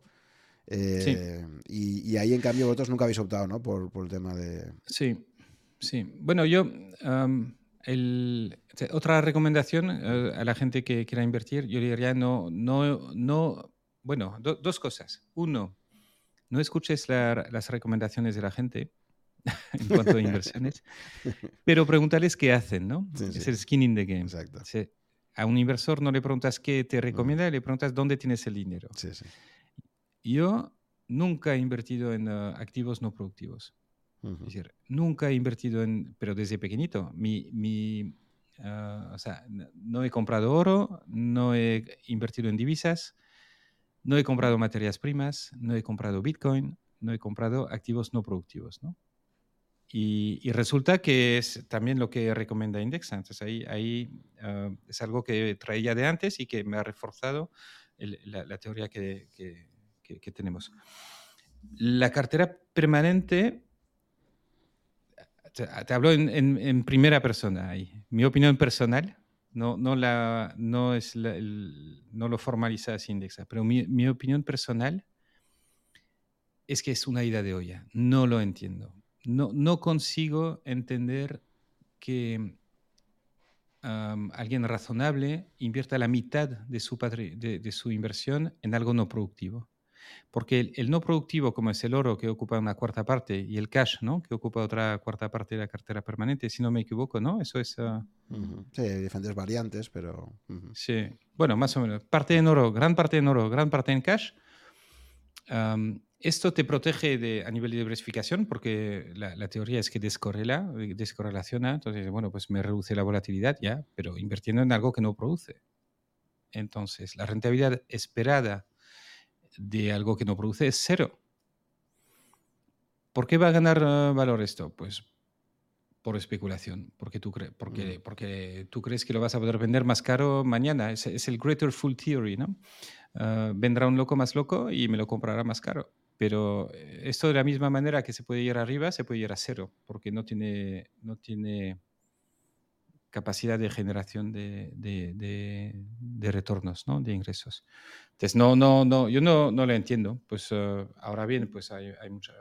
Es, lo, lo, lo, mismo me pasa con los dividendos, ¿no? Hay como una, una horda de, de, gente que invierte en dividendos cuando desde una, una perspectiva de mercado es que no tiene no tiene sentido. Hay empresas que reparten dividendos, hay empresas que reinvierten eh, lo que ganan, hay empresas que hacen los dos, hay empresas que reparten dividendos para colgarse la medalla de ser empresa de dividendo porque saben que hay gente que invierte en empresas de dividendos. Hay empresas que suben el dividendo cada año porque como tienen el estatus de aristócrata, ah, no lo quieren perder. Entonces, ah, y luego incluso hay empresas que amplían capital para pagar dividendo. no, e, eso lo, lo, lo, ha, hecho algún banco muy, muy importante aquí, aquí en España. Entonces, es lo que decíamos pues antes de la dictadura de eso. Cuando tú, cuando tú coges un único criterio, en un mundo tan complejo, coges un único criterio y lo conviertes en tu marketing, es muy peligroso, ¿no? Porque te va... Mm. Antes hemos puesto el caso también, ¿no? De, que cojas un criterio único y lo aplicas. Por eso, incluso como los propios criterios ESG también, ¿no? Que fíjate, cuando llega la guerra de Ucrania, mucha gente que en los criterios ESG tenía incluidos industrias armamentísticas decías, vamos a ver, en una situación como ahora, la invasión de Ucrania, eh, ¿es ESG que Occidente no tenga capacidad de defenderse frente a un invasor. O sea, es que, claro, hay tantas. Hay, hay, hay unas delgadas líneas tan complejas que, muchas de estas cosas luego les tienes que dar una, siguiente iteración, ¿no? Entonces, a, mí, es verdad que estos criterios simplistas de, soy una empresa de dividendos, soy una empresa de. O sea, al final te das cuenta que la realidad es mucho más compleja, ¿no? Y tener esos criterios y luego, sobre todo, estar obligado a tenerlos que defender es, es un verdadero problema. Sí. Sobre todo porque en el caso del dividendo, ya para rematar mi punto de vista personal, es que eh, se, cruza de por medio la fiscalidad. El dividendo es la peor opción porque te obliga a tributar sobre toda la ganancia, mientras si la empresa reinvierte, pues no tributas hasta que tú retires. Uno. Y dos, el dividendo te obliga a cobrar lo que ha decidido otro. Tú, tú cobras lo que te dan. Mientras si inviertes en capitalización, pues tú vendes lo que quieras cuando quieras y generas la plusvalía ah, en, parte, ¿no? Porque de lo que vendes, de los 100 que vendes, hay parte de ganancia con impuesto y gran parte de capital. Pero en el dividendo el 100% es, uh, es ganancia y el 100% tributa. Sí, son cosas que no entiendo. Y, te, volviendo a la, a la, cartera permanente, pues es, es, no, no, no, tengo datos de cuánto volumen de, de inversión hay en carteras permanentes. Sospecho que en volumen invertido es muy poco porque no lo entiendo. pero no sé si alguien tiene este dato. Ah, ¿Quién podría darnos el dato de cuánto hay en cartera permanente? Bueno, los que, los que comercializan varios, podríamos ver quizá los pocos fondos de inversión que hay de ah, cartera permanente, no sé. Es curioso. De... Algo me pierdo porque, porque es tan, tan, me parece tan gordo que no tiene sentido que, que a lo mejor alguien algún día me, me conseguirá explicar qué, qué es lo que no he visto ahí. Muy bien, y ya por último, lecturas eh, que, para, coger una buena base y con Skin in the Game, cosas que tú hayas leído que te hayan, que te haya ayudado. A lo mejor no necesariamente también, también puede ser de sobre gestión empresarial o qué, libros te parecen así más, que te han impactado más, te han gustado más. Sí, de gestión empresarial eh, ninguno, creo que son todos uh, excesivamente largos. Creo, creo, recordar que contabas que te gustan los resúmenes de libros, ¿no? Que prefieres ir al resumen. Sí, sí, sí. Yo estuve suscrito una temporada a Blinkist que te hace resúmenes, entonces es, es, muy cómodo porque alguien dice, oye, ¿has leído tal? Uh, o sea, léete, por ejemplo, ahora, hay que, hay que leer uh, Maquiavelo, ¿no? De, de o, Delivering Happiness, libros que me han comentado hace poco, dice, pues vas a Blinkist, te les resumen en 15 minutos y ya tienes una idea un poco de, qué va. No, no, te digo que el resumen te transmite lo mismo que el libro, pero los libros de management yo creo que en general pecan por excesivamente largo, que en el fondo tienen algo que decir, que pueden decir, que te podrían decir de forma mucho más corta, pero que por mm, necesidad editorial, pues lo tienen que, lo tienen que extender, ¿no? Libros de inversión, o sea, management no recomendaría libros, yo creo que se aprende por haciendo y, lo recomiendo, intentarlo. Bueno, recomiendo hasta cierto punto porque es un camino muy arriesgado de poco probabilidad de éxito. En el fondo no lo recomiendo, pero es más bien, tú, tú emprendes, eso lo, lo, sabrás tú también porque has emprendido, lo, emprendes porque, porque te lo pide el cuerpo y aunque todo te lleve a a la conclusión de que no es razonable, pues hay que intentarlo. ¿no? y luego libros de inversión, yo recomendaría dos. El, primero, el de, el de UNAI, Menos costes, más rentabilidad, es el libro que, que, ha redactado UNAI. Yo he echado una mano y, y, y todos, y, todos en Indexa hemos ayudado también. Ah, yo creo que es un muy buen resumen, ah, no comercial, pero de, de, de, de, por qué ofrecemos lo que ofrecemos, de cómo, cómo llegamos a la inversión indexada. Luego otro libro que me recomendó Unai cuando empezamos, me dijo, si tienes que leer uno, pues léete el Random Walk uh, Down Wall Street de Burton Malkiel, que es un paseo aleatorio por uh, Wall Street. Y, y, luego te diría que de, inversión no he leído, no he leído mucho más. Uh, he leído mucho lo que estamos produciendo nosotros y luego como emprendedor también yo creo que hay, hay mucho valor en, en el foco ah, y que yo voy a aportar más valor haciendo en Indexa. No soy yo el que define las carteras de inversión, solo Unai lee mucho y, y, y, Carlota Corral, que es nuestra directora de inversión ah, desde hace un par de años, ah, también se leen mucho y ellos son los que proponen y luego tenemos un comité asesor que también asesora ¿no? sobre esos temas. Y yo, por mi parte, estoy en la ejecución y en uh, crecer y, y, en conseguir pasar de, de 70.000 clientes a 700, ¿no? que es lo que nos... Uh, y de 2.000 millones a 20.000 millones de, de, euros gestionados, que es lo que, lo que nos ocupa. ¿Y alguna lectura, así, aunque no sea de inversión ni de mm, empresarial, algún libro que te haya impactado a lo largo de tu vida, que, no sé, alguna... No sé. Um, le, leo mucho The Economist es mi, mi, contacto con uh, la, la, actualidad. Es un contacto que no es de noticias diarias. Huyo de las noticias diarias porque yo creo que es mucho ruido y poco...